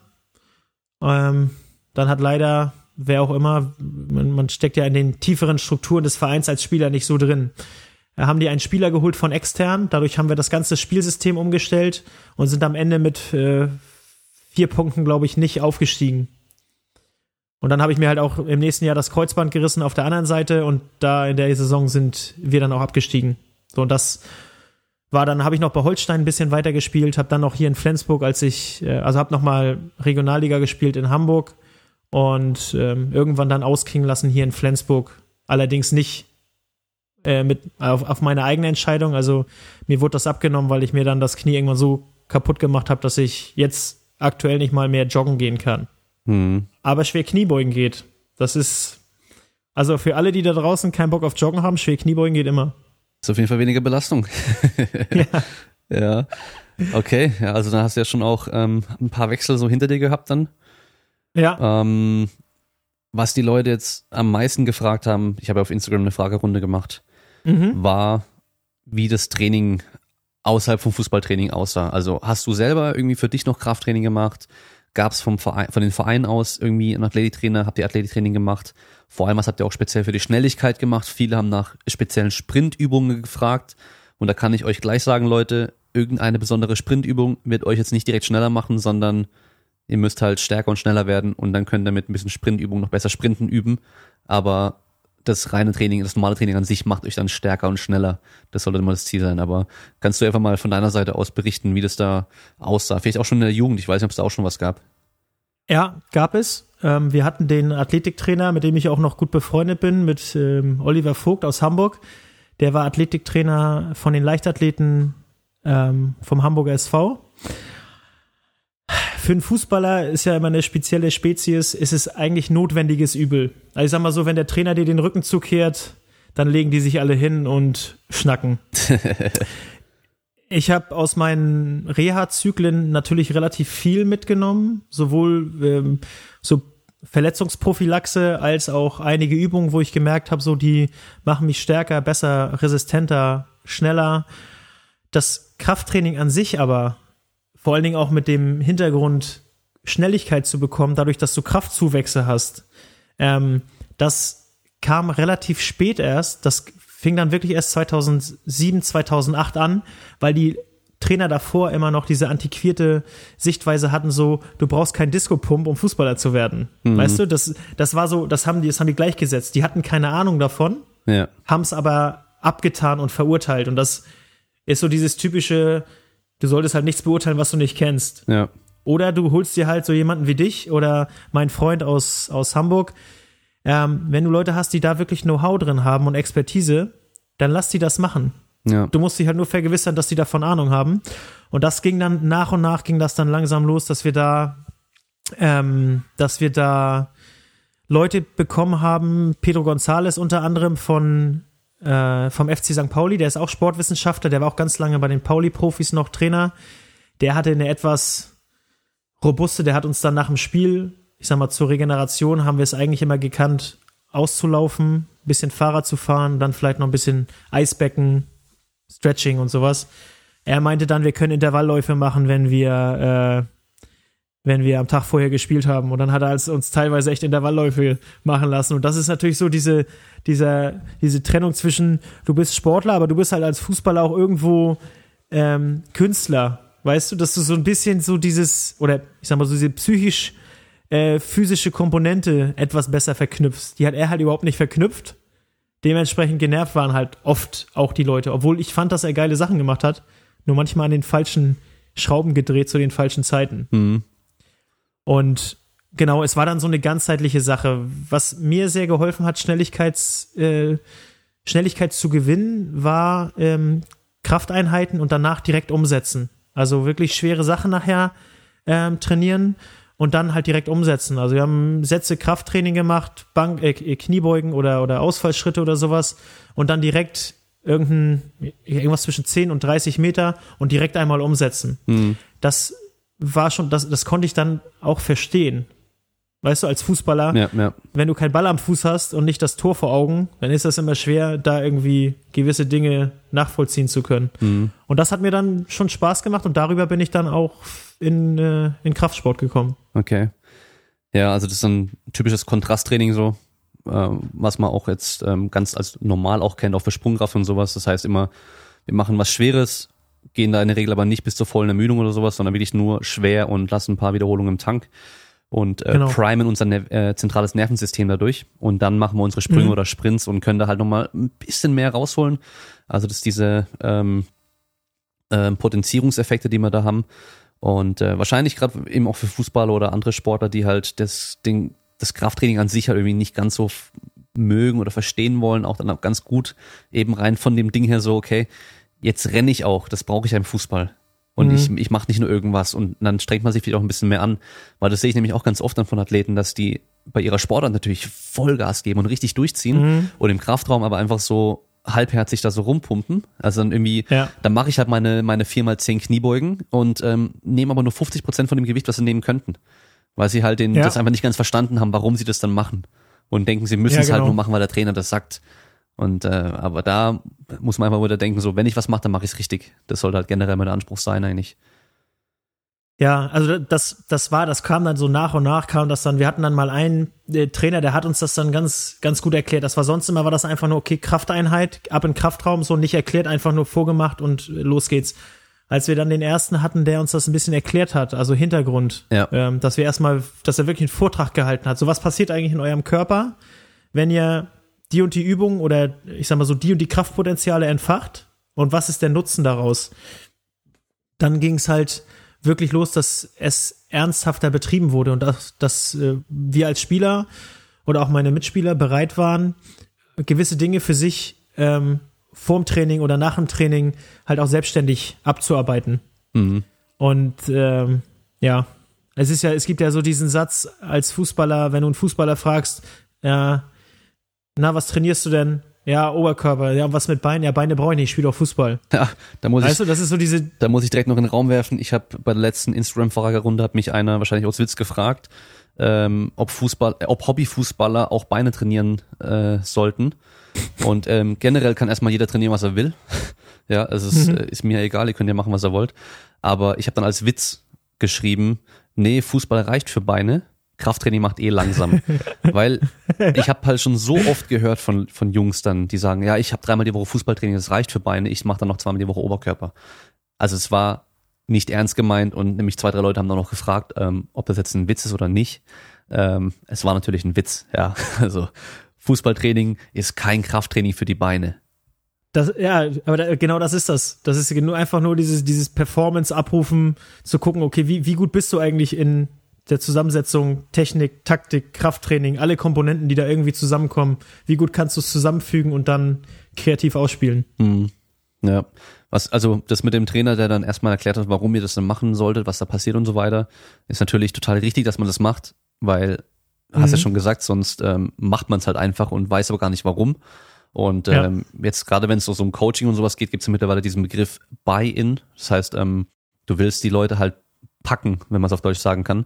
Ja. Und ähm, da hilft natürlich, denen zu erklären, warum die das machen sollten, was dann der Nutzen für die ist und der Vorteil für die ist. Und äh, andersrum jetzt für die Sportler, die jetzt zuhören, die einen Trainer haben und der euch irgendwelche Sachen machen lässt, wo ihr euch, euch auch manchmal fragt, so, hey, warum mache ich denn jetzt so gestörte Intervallläufe oder sowas?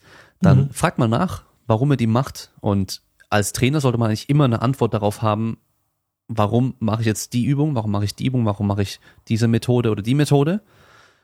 Und wenn der Trainer euch da irgendwie gar keine Antwort geben kann, dann einfach nur mal ein bisschen hinterfragen, so, okay, ähm, okay, was macht denn das jetzt, wenn man, wenn er es nicht weiß, warum wir das machen, dann, dann mal fragen, warum oder wo er es her hat oder sowas, weil manchmal liest man halt irgendwas und denkt, okay, das ist jetzt cool, das mache ich jetzt, wenn man sonst keine Ahnung hat.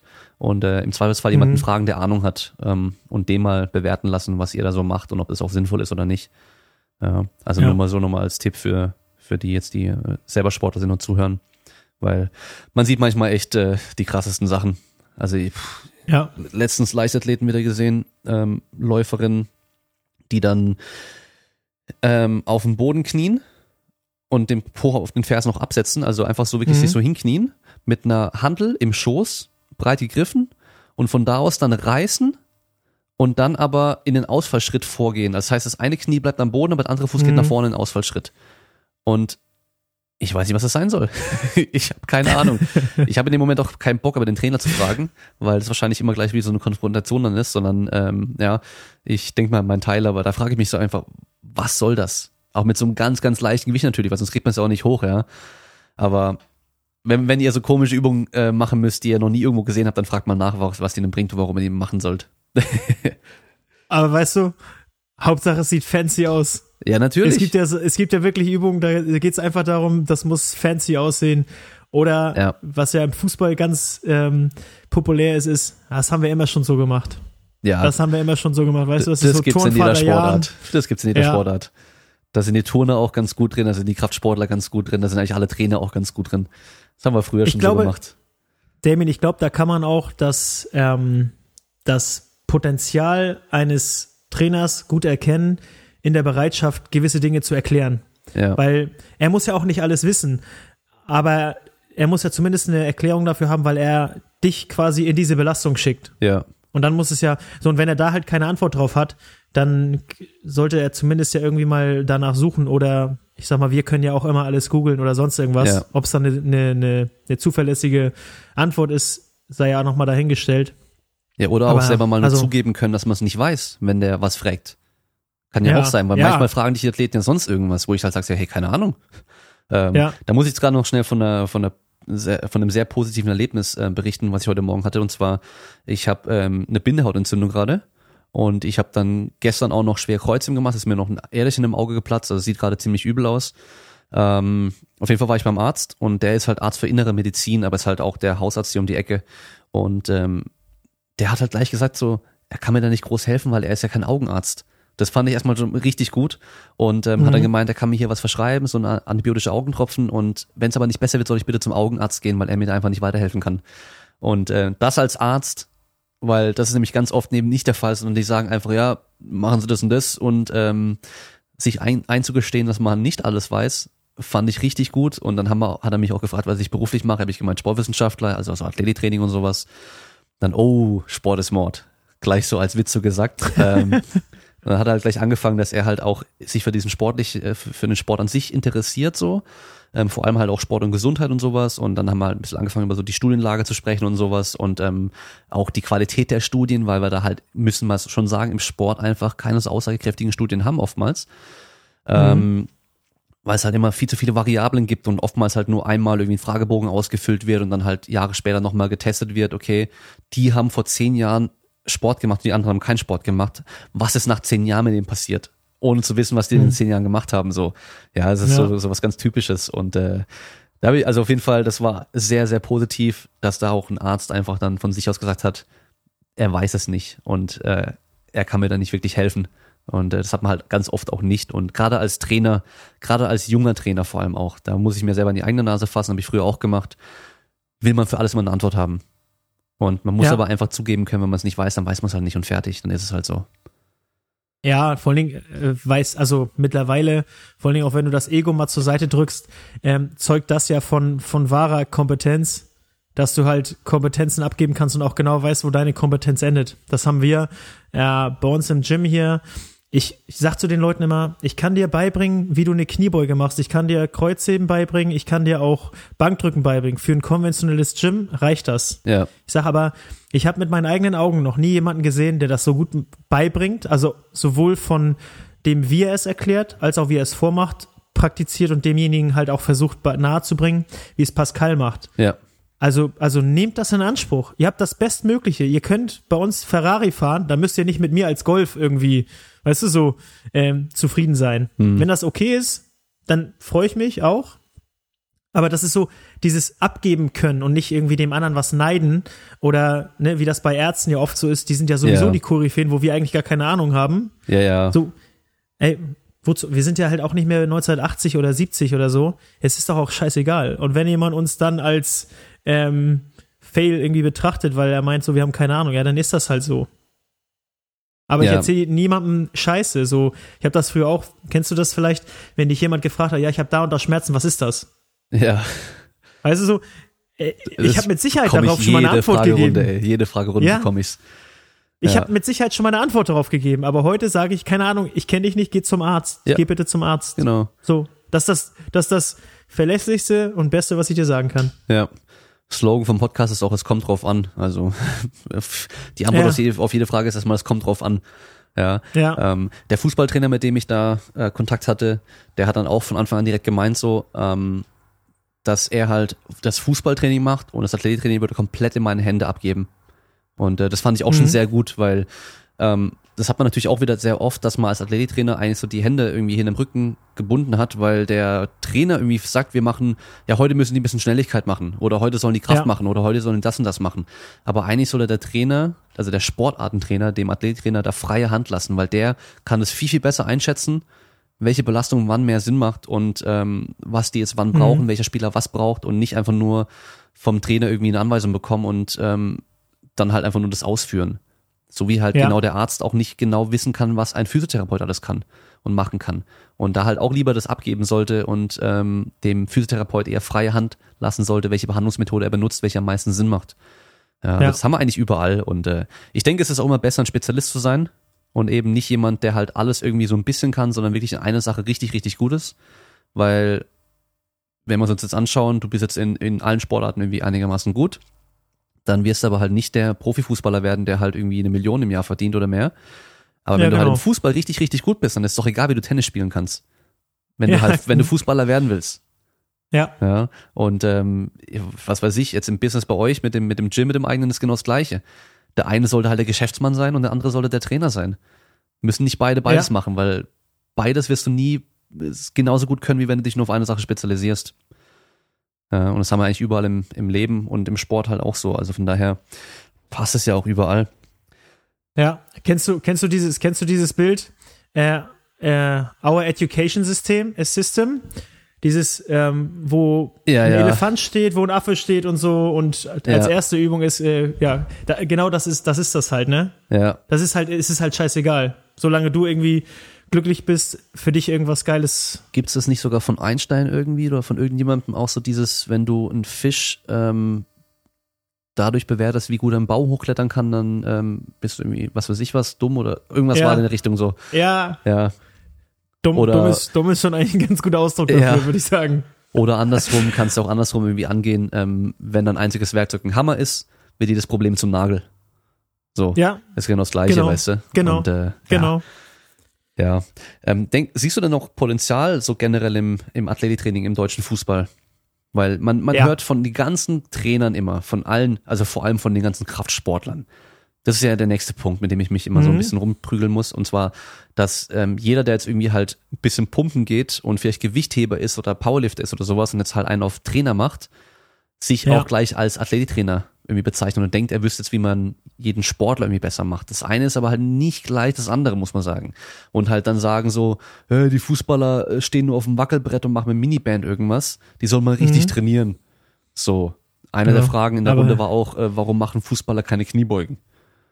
Was ja nicht stimmt. Also ich, Ja. es gibt ja verschiedene Vereine mit verschiedenen Trainern und es gibt welche, die machen bestimmt sehr viel schweres Krafttraining und andere machen wahrscheinlich kaum schweres Krafttraining. Also da Ja, kommt es wieder auf du, den Trainer so aber- drauf an. Genau. Es kommt auf die Philosophie des Trainers drauf an. Es gibt wahnsinnig, wahnsinnig viel Potenziale. Und ähm, ich weiß nicht, ob dir der Begriff Laptop-Trainer was sagt. Das sind jetzt diese ganzen Julian Nagelsmann bei Hoffenheim, ähm, Wolf beim HSV oder Kohlfeld bei Werder Bremen.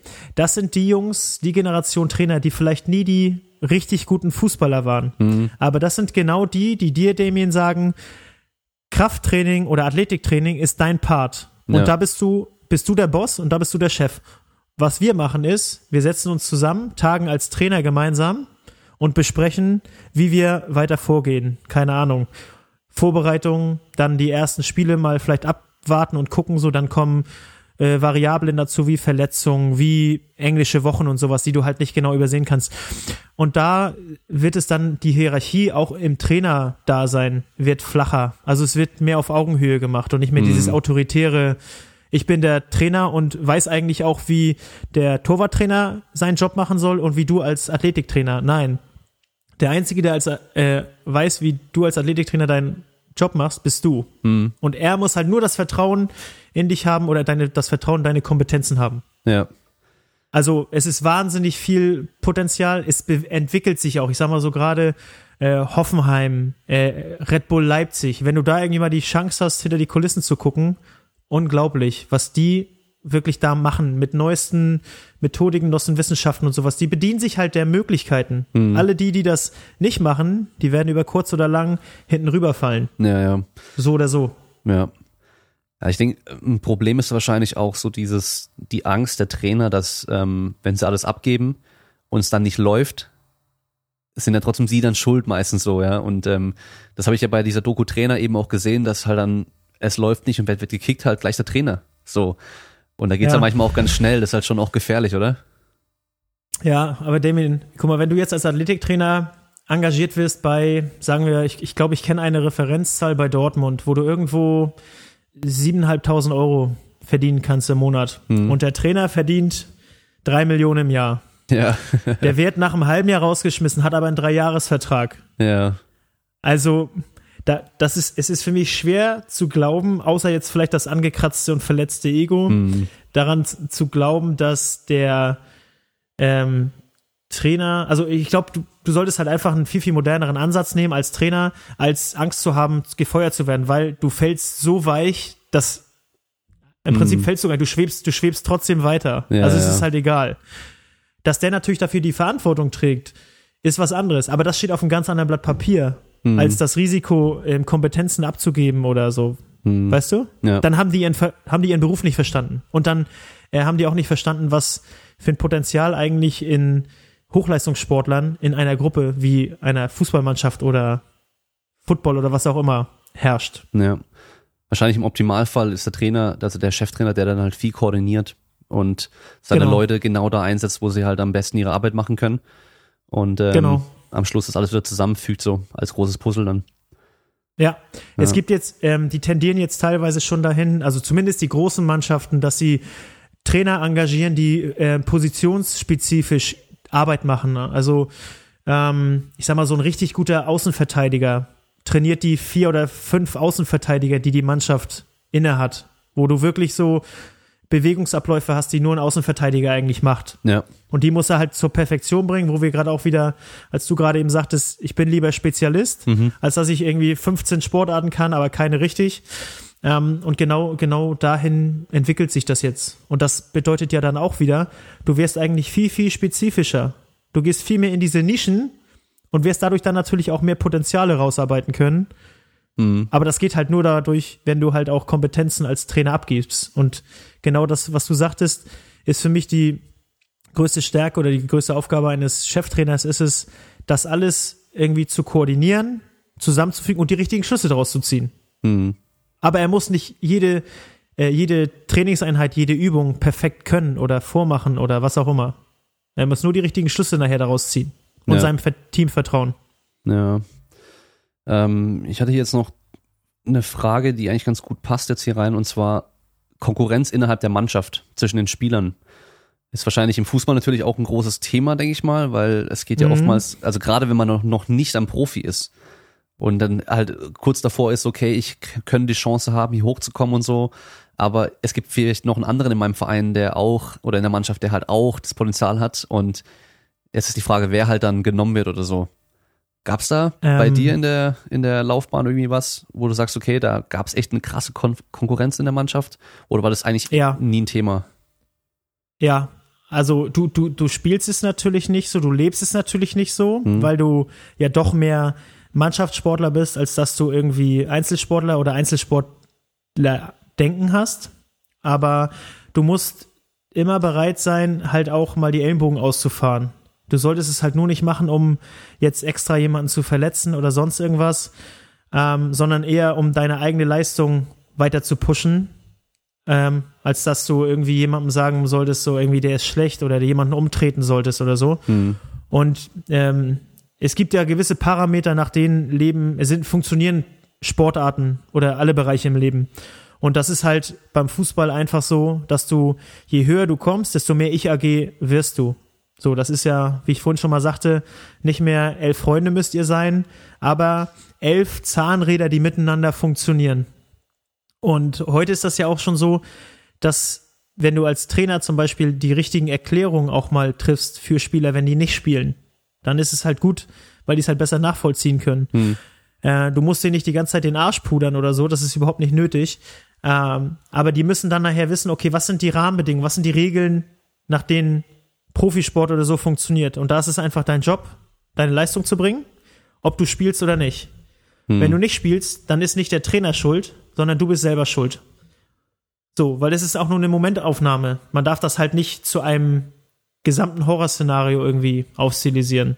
Hm. Und trotzdem äh, hast du es natürlich immer so, dann kommt ein neuer Trainer, vorher warst du gesetzt, dann bist du nicht mehr gesetzt. Aber das sind halt diese ganzen Regeln, nach denen du dich einfach richten musst. Genauso wie wenn du verletzt bist, bist du als Spielermaterial nicht mehr ähm, zu berücksichtigen. Hm. Das ist so. Und wenn dann ein Trainer sagt, naja, dann äh, melde dich wieder, wenn du wieder auf den Platz darfst, so, dann ist das eine Betrachtungsweise, die ich vielleicht menschlich nicht für gut heiße, die aber okay ist, weil der muss sich darum kümmern, dass jede Woche am Samstag eine leistungsfähige Mannschaft auf dem Platz steht. Ja.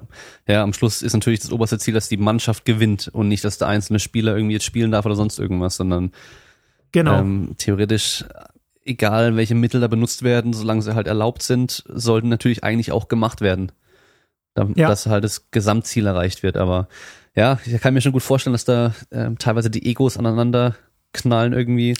Ähm, ja, das ist ist klar. natürlich auch, je, je, je, mehr, je mehr Geld da im Spiel ist, desto äh, eher ist jemand natürlich auch dazu bereit, mal über, ähm, also Umgangssprache über Leichen zu gehen Ja. oder halt doch mal äh, jemanden auch schlecht aussehen zu lassen. Also das gibt es durchaus. Das ist jetzt aber nicht so die Regel, dass jemand mal sagt so, ich spiele demjenigen jetzt mal den Ball so scheiße hin, dass er den gar nicht annehmen konnte, sondern äh, du versuchst dich schon auf dein Spiel zu konzentrieren, weil du willst ja auch gut aussehen.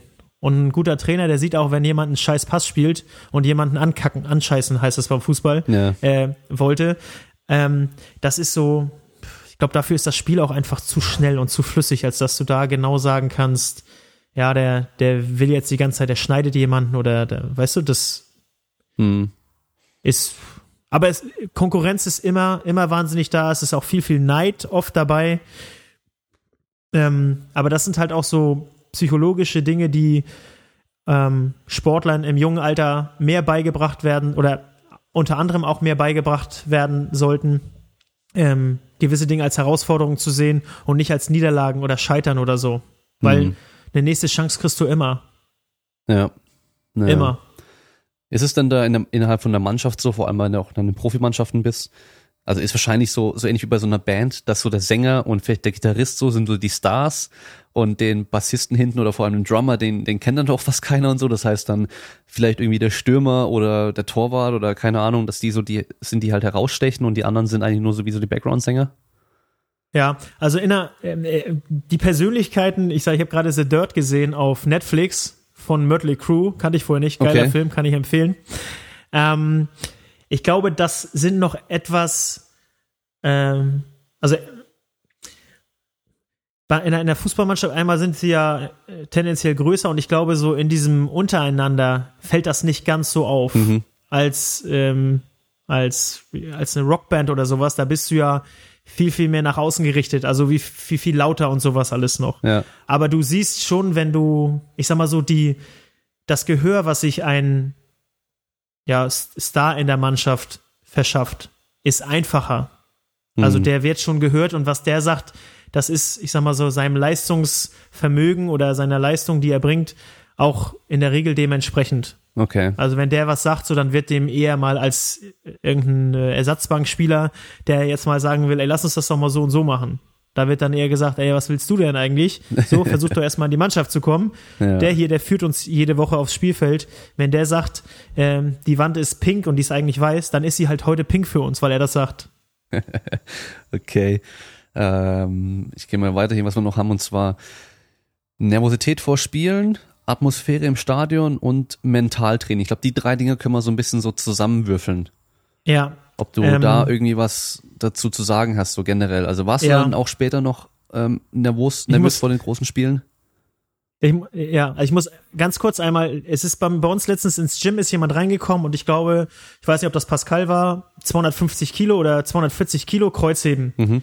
Ja, das kann doch, das kann doch nicht gesund sein, sagte die Person, aber hatte keine Ahnung, was er da eigentlich macht und hat auch keine Frage dazu gestellt. Und ich sagte halt nur dazu, der hat damit ja nicht heute angefangen. Ja. Weißt du? Und genauso ist es halt, glaube ich, auch von dieser, dieser Anspannung, die du zu einem Spiel hin, ent, du entwickelst das ja. Das ist ja auch so eine, so eine Entwicklung, dass du immer mal wieder wichtige Spiele hast. Dann hast du aber auch jede Woche wieder Spiele. So, du bist wahrscheinlich genauso wenig ähm, vor Trainings war das bei mir am Anfang auch immer so, war ich auch aufgeregt. Ja, ja. Aber je routinierter ich da drin war, ähm, desto besser wird das. Und ich glaube, das kann man nicht genau sagen, ob das jetzt direkt miteinander zusammenhängt, dass wenn man aufgeregter ist, dass man dann halt auch schlechter spielt, weil die Aufregung einen killt. Lionel Messi, der kotzt immer vorm Spiel. Der kotzt immer davor, weil er so eine innere Aufregung oder wie auch immer hat, die, ähm, die ihn halt einfach spucken lässt. Mhm. So, aber dann nimmt er trotzdem die ganze Fußballwelt auseinander. Das interessiert ihn dann halt nicht. Ja. Aber es ist halt eine, net, eine nette Anekdote. Ähm, so, so gewisse, so gewisse äh, Sachen für Mentaltraining gibt es mittlerweile auch. Es gibt ja auch äh, oft so Coachings, die vor der Saison stattfinden, um einfach zu gucken, okay, was für ein Spieler bist du eigentlich, was für ein Charakter, was für eine Persönlichkeit, um, ich sag mal so, die bestmögliche Vorbereitung aufs Spiel für dich selber zu finden. Und da gibt es ja verschiedene Tests, Testmöglichkeiten ähm, und ich glaube, das wird auch immer, immer mehr benutzt. Mhm. Einfach auch schon aus, aus äh, Neugier und Interesse. Ja. Einfach mal zu gucken, so. Und ob du es jetzt bewusst oder unbe unbe unbewusst machst, ähm, nu- benutzt das ja jeder irgendwie. Mhm. Ja. So. Und das, ja, Atmosphäre im Stadion, wenn du Stück für Stück dich auch halt ähm, reinfindest in diese ganzen mehr Zuschauer oder weniger Zuschauer, Ja. dann ist es eigentlich das pure Adrenalin, was dir in die Adern schießt. Und dann, bei mir ist das dann so gewesen, ich habe diese ganze Atmosphäre auf, ich habe zwar Lautstärke ähm, vernommen, Ja. aber das war jetzt nicht so, dass ich äh, Sprechgesänge oder sonst irgendwas wahrgenommen habe, sondern einfach nur, dass das halt brutale, brutale ähm, Einfach nur Energie wahrscheinlich, brutales oder? Adrenalin war, Energie und du bist, du wurdest einfach getragen. Ja. Also du warst, irgendwann warst du, wenn, wenn es als Adrenalin ein bisschen aus deinem Körper wich und so, dann warst du auf einmal komplett weg und platt. Aber wenn du da diese ganze Stimmung, und das kann sowohl die Stimmung der einheimischen Fans sein, die dich nach vorne peitscht, als auch, ich sag mal so, die, die Abneigung und der Hass der gegnerischen Fans, Ja. ähm, das hat beides was für sich. Du musst es nur vernünftig richtig kanalisieren, dann kannst du aus beiden das Richtige ziehen. Hm. Ja. Und das ist, also du, da ist, glaube ich, eine, ganz- eine ganz gute äh, Verbindung zu, zu so einem Rockstar zu, zu äh, bekommen. Wenn du da stehst, Damien, und dir schreien 20 oder 30.000 Leute zu, dann fühlst du dich einfach geil. Da kannst du, weißt du, du, du kannst auch ganz nüchtern bleiben und auch ruhig bleiben, aber du fühlst dich geil. Und wenn danach im Spiel die Leute zu dir ankommen und ein Autogramm wollen und sagen, Mann, bist du geil, ja, das, äh, das, ist, das ist auch okay. Du musst halt nur irgendwann das wieder in Relation zum richtigen Leben setzen. Weißt du, dass das kein Abbild des richtigen Lebens ist. Hm. Ja, ja. Aber es ist, wenn das jemand die Möglichkeit hat, sowas kennenzulernen, ähm, dann machen. Es ist geil. Es ist geil. Ganz einfach. Ja, meine größten Auftritte waren vor 3000 Leuten. Also dann schon, Ja. schon nochmal um einiges kleiner, aber halt trotzdem eine riesen Menschenmenge vor dir. Und das war jedes Mal geil. Das hat jedes Mal auch Bock gemacht, so. Auch wenn es nur Ja, 50 es- oder 100 Leute waren damals. Es hat immer Bock gemacht, wenn du da einen Auftritt gemacht hast oder dann von mir ist ein Spiel oder ein Wettkampf oder so. Und ähm, ich sag mal so, es das, ist ja auch immer die Frage. ich finde es auch das ist ein Powerlifting wieder, weißt du, wenn du dann einen Wettkampf machst und dann so wie mittlerweile eben so eine geile Stimmung ist und dann sind da Ja. 50, 100, 200, 300 Leute, die dich da anschreien. Ja, dann ist Mhm. es halt einfach auch nur eine krasse Energie, die du halt abbekommst so und es pusht dich Ja. einfach nochmal und es, das macht halt auch Bock. Also egal Ja. in welchem, genau. in welchem Rahmen erstmal so. Genau das ist das, was ich gerade sagen wollte. Es ist ja auch immer die Frage, es ist ja egal, ob das jetzt 20.000 Leute sind. Am Millantor warst du halt auch immer als Auswechselspieler oder so, da warst du auch immer halb bekifft, weil die neben dir halt gekifft haben, weil das auf der Gegend gerade früher noch so erlaubt, geduldet, erlaubt, wie auch immer war. Ähm, genau, es ist halt die Energie, die erzeugt wird.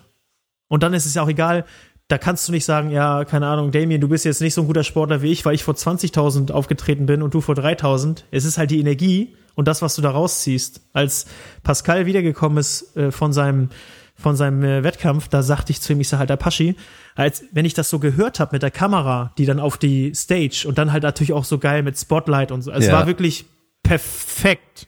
Das muss, also nochmal Respekt an die Leute, die das ausgerichtet haben. Und ich habe zu ihm gesagt, das hat sich angehört, als wenn im Hintergrund 2.000, 3.000 Leute schreien. Ja, Also das kam, kam schon richtig rüber. Das Mhm. kam richtig an. Ja, Und ja. ich finde, das ist so, darum geht's. Weißt du? Diese Energie, diese Power mitzunehmen und so. Und daran wächst du dann auch. Daraus, keine Ahnung, da kommen dann auch auf einmal irgendwie Leistungen zustande, die du nicht nur trainieren kannst. Da kommen dann noch mal ein paar Prozent, die werden durch die Energie, die erzeugt wird von der Crowd oder so. Und das ist halt echt das Magische. Mhm. Was war denn so dein, dein geilstes Erlebnis im Fußball? Gibt es so einen Moment, wo du Ähm. sagst, so, das war, da erinnere ich mich immer dran, das war so richtig krass. Ja, das war aber das, also das war, aber das war ein, das Spiel in der A-Jugend, als mein Jugendleiter gesagt hat, dass das mit mir nicht weitergeht und was ich denn für ein Träumer wäre, dass ich da überhaupt noch dran denken könnte, Profi zu werden. Als ich eingewechselt wurde, noch 20 Minuten hatte ähm, und zwei Tore gemacht habe und eins vorbereitet habe und ich fast mit zwei Mittelfingern in seine Richtung gelaufen wäre und dann aber das noch verändert habe. Das ist aber so ein, so ein ego-getriebenes Ding gewesen. Also die krassesten Sachen waren einfach am, beim FC St. Pauli am Millantor, weil die Hells Bells von ACDC, diese ganze Stimmung drumherum, dieses, der Anwalt sitzt zusammen mit dem, äh, mit der linken Zecke zusammen und so, weißt du, dieses, Ja. dieses Gemisch aus, äh, ja, Kiffrauch, äh, versoffenen Astra-Flaschen und, und, und Duft in der, Bierduft in der Luft und so. Das war schon so eine ganz besondere Kultur. Und dass du dich halt nach dem Spiel, wenn du geduscht warst und fertig warst und vielleicht nicht den Trainingsanzug anhattest, ähm, dich dann in die in die Fans gesellt hast und die einfach gar nicht gecheckt haben, dass du ein Spieler bist. Weißt Ja. du, und du alle so gleich waren. Das war, fand ich, fand ich schon echt geil. Das fand ich echt geil. Und natürlich meine, die Länderspiele, also den, den Adler auf der Brust zu tragen für Deutschland, das war schon, das war schon echt besonders. Das war wirklich besonders. Mhm. Weil Ja, das, ist so, glaub glaube ich, ja. das, das höchste sportliche Ziel äh, für mich, was ein Mensch haben kann, ist, seinen, sein Land zu vertreten. Ich will Mhm. gar nicht wissen, wie die Leute sich fühlen, die bei Olympia für ihr Land auftreten dürfen oder so. Weißt du, das Ja. ist ja noch mal jenseits davon. ja, das ist schon, schon auf jeden Fall krass, glaube ich. Ähm, Ja. da, da kommt jetzt ein Punkt eigentlich ganz gut, ganz passend dazu, den, den ich beim Fußball irgendwie nie so ganz verstehen kann. Ähm, weil jetzt einerseits tust du als Sportler dein Land vertreten, aber Mhm. andererseits sehen die Fans sich halt als Teil der Mannschaft teilweise. Und das ist eine Sache, die ich nie verstehen konnte, wenn dann die Fans sagen, wir haben gewonnen. Mhm. Weil das ist ja dann, das ist dann schon weit mehr als ein rein der Sport, sondern irgendwie so, ähm, ich bin jetzt VfB-Fan oder ich bin jetzt äh, Ja. Dortmund-Fan oder Bayern München oder sowas und ähm, also ich bin dann Bayern München so, so habe ich das Gefühl und äh, die sehen Ja. sich dann so als Teil der Mannschaft, wenn die Mannschaft gewinnt, dann gewinnen sie selbst auch und Ja, das ist, das, ist so, das, ist so krass fanatisch, finde ich schon. Das, also ich, ich, Ja. ich guck mir jetzt auch nicht von mir aus Conor McGregor an, weil den jetzt die meisten gerade kennen und sagt, wenn der gewinnt, so, oh, ich habe gewonnen. Auch wenn ich den vielleicht cool finde oder sowas, weiß ich meine, das gibt's, Ja. glaube ich, nur im Fußball so krass. Und halt vielleicht Ja. im Football noch und so. Ja, also diesen so so so Personen und und Fankult an sich kann ich persönlich auch nicht so richtig nachvollziehen. Kann schon so gucken, keine Ahnung, ich we- weiß nicht, ob ich jetzt Menschen als Idole bezeichne oder ähm, was ist denn die die heutige Bezeichnung dafür als mein ähm, na wie heißt das, wenn jemand dein egal ähm, ka- kann ich kann ich auch nicht. Aber auf der anderen Seite denke ich auch wir Menschen dürfen nicht so vermessen sein und nicht so vermessen und arrogant sein zu sagen, du bist es nicht. Weil irgendwie sind es doch alle. Und ich finde, das, das macht es halt auch aus. Und es ist natürlich, wenn du jetzt mal aus dem äh, Fangedanken und dem Fanblickwinkel da rausgehst, ist es halt auch ein wahnsinnig guter Marketing-Treiber. Ja, das auf jeden Fall, ja. Weißt du, das ist so, je mehr du das mitnimmst, desto besser verkaufst du. Und die Deutschen hatten ja nicht ähm, ohne Grund die Mannschaft. Und die Mannschaft waren wir alle. So wurde das ja dann auch ähm, nach außen getragen und positioniert. ja. Mentor, wollte ich gerade sagen. Men Mentor. Weißt du, das Ja. ist so, so mein Mentor. Das ist ja irgendwie so eine, so eine gottgleiche Person, die irgendwie die Weisheit mit Löffeln gefressen hat, obwohl es am Ende immer nur auf Eigenverantwortung und, Alter, gib Gas, gib Gas und beweg deinen Arsch, wenn du irgendwas erreichen willst im Leben. Hm. Ne? So. Ja. Ähm, Also, du, du, hast schon, du hast schon recht, eine Erklärung zu finden dafür ist schwierig. hm. Aber Ja. diese Faszination ist schon geil, wenn du das so siehst.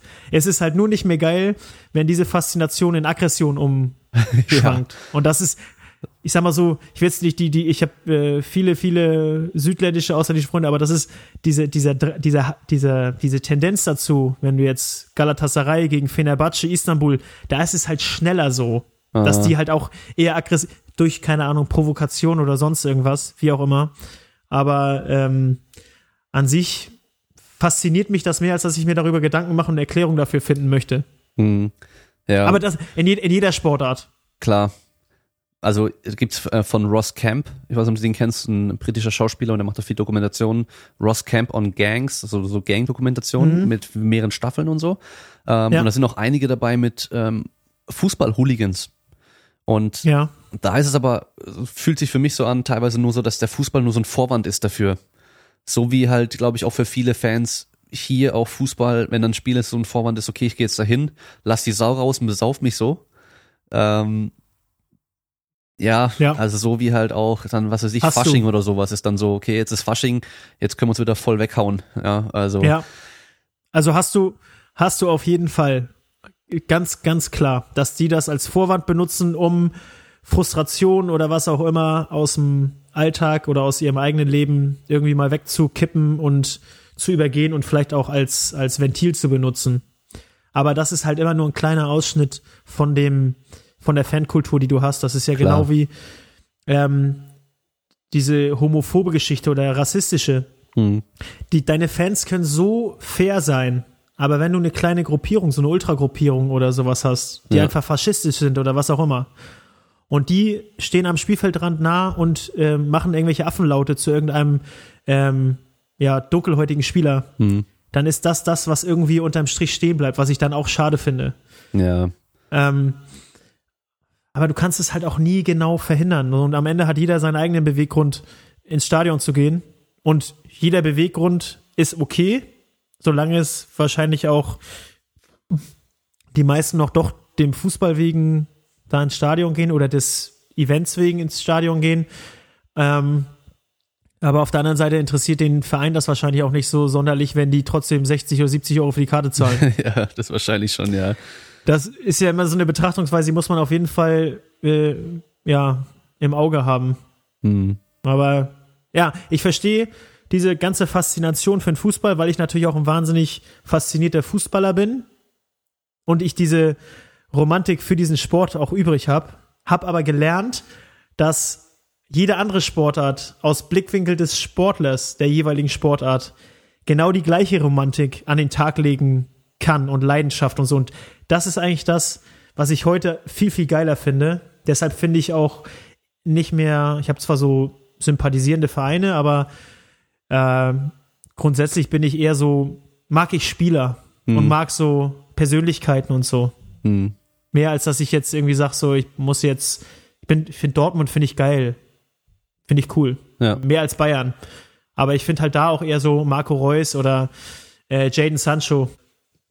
Ähm, das, das ist, das sind Persönlichkeiten, machen für mich das viel, viel mehr aus. Und das ist auch, glaube ich, eine Sache, die ich aus dem Fußball gelernt habe, die man, diese Menschlichkeit und diese Persönlichkeiten, die eigentlich das Ganze prägen. Eine Sportart, eine Mannschaft, eine Saison, ein Spiel. Und das kannst du ja so weit runterbrechen und hast immer eine Faszination und weißt du, irgendwas Geiles dabei. Mm, ja. Das ist ja beim Fußball ist ja das Schlimmste. Ähm, du kannst auf, an, an der zu, an der, auf der einen Woche oder an der einen Woche oder in der, in der einen Woche kannst du der Depp sein, in der nächsten Woche kannst du der Held sein. Und es gibt wenig Sportarten, die das so hergeben. Genau wie als Torwart solltest du eigentlich auch nicht so sehr auffallen. Nur wenn du ähm, als Torwart einen Fehler machst, ja. ist die Wahrscheinlichkeit sehr hoch, dass du halt wirklich der Trottel bist. Den Stürmer interessiert das nicht. Lionel Messi, der geht, drei Viertel des Spiels geht er nur ähm, durch die Abwehr rein und antizipiert einfach nur, okay, was könnte gleich passieren. Und das kann er halt super. Aber ansonsten hat er eine Laufleistung von, weiß nicht, sieben Kilometer im Spiel und im Schnitt, glaube ich, in der Champions League haben die das irgendwann von zwölf oder zwölfeinhalb pro Spieler. Mhm. Aber es interessiert ihn auch nicht. Ja, ja. Einen Schuldigen kannst du immer finden, das ist ja das Ding. Und ja, ja. also genau andersrum ist auch dann wieder, wenn dann der eine halt das Tor schießt, dann ist halt er der Held, obwohl er die ganze Mannschaft eigentlich dafür nötig ja. war. Und ja, ähm, ja das macht es natürlich auch was für einen Mannschaftssportler immer auch so ein bisschen schwierig, sag ich mal. Also da gibt's ja für mich auch ganz klare Unterschiede zwischen Mannschaftssport und Einzelsport.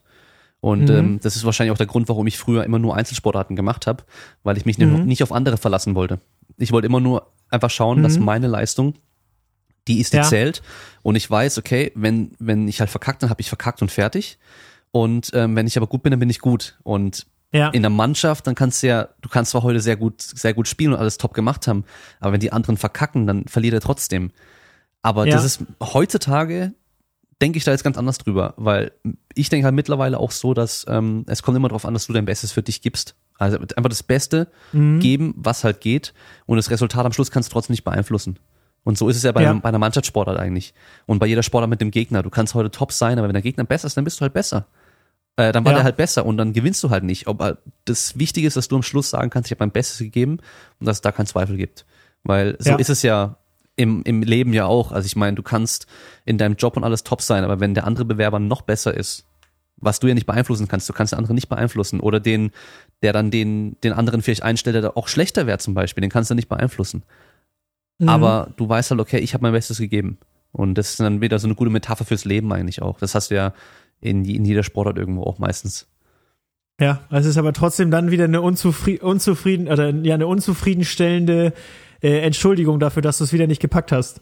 Ja, du, es ist immer ja, so, aber es ist immer so ein, ich weiß was, ich weiß total, was du meinst und ich, ich verstehe das auch. Ähm, beim, beim Fußball, wenn ich da jetzt heute drauf gucke, ne, Mhm. ähm, ich muss jetzt nicht immer, ich muss nicht jedes Spiel sehen oder sonst irgendwas, so ist das nicht mehr. Ja. Was mir wirklich manchmal fehlt, sind so die gemeinsamen Momente. Und das ist sowohl das gemeinsame Verlieren als auch das gemeinsame Gewinnen. Und was halt wirklich krass ist, ist ja auch die Energie, die hatten wir ja vorhin schon mal, die von den Zuschauern zum Beispiel übertragen werden kann in, äh, ich sag mal, auf, auf die Leistung auch einer Mannschaft. Es ist ja genauso, wenn du einer von elf bist Ja, und klar. du eine richtig und alle eigentlich kacke sind an dem Tag, aber du eine so krasse Energie irgendwie ausstrahlst, auch dann kriegst du wieder eins, zwei, drei mitgerissen. Weißt du? ja. Und die lassen sich dann auch wieder und dann kommt vielleicht doch wieder so eine Eigendynamik oder eine weitere Dynamik oder was auch immer.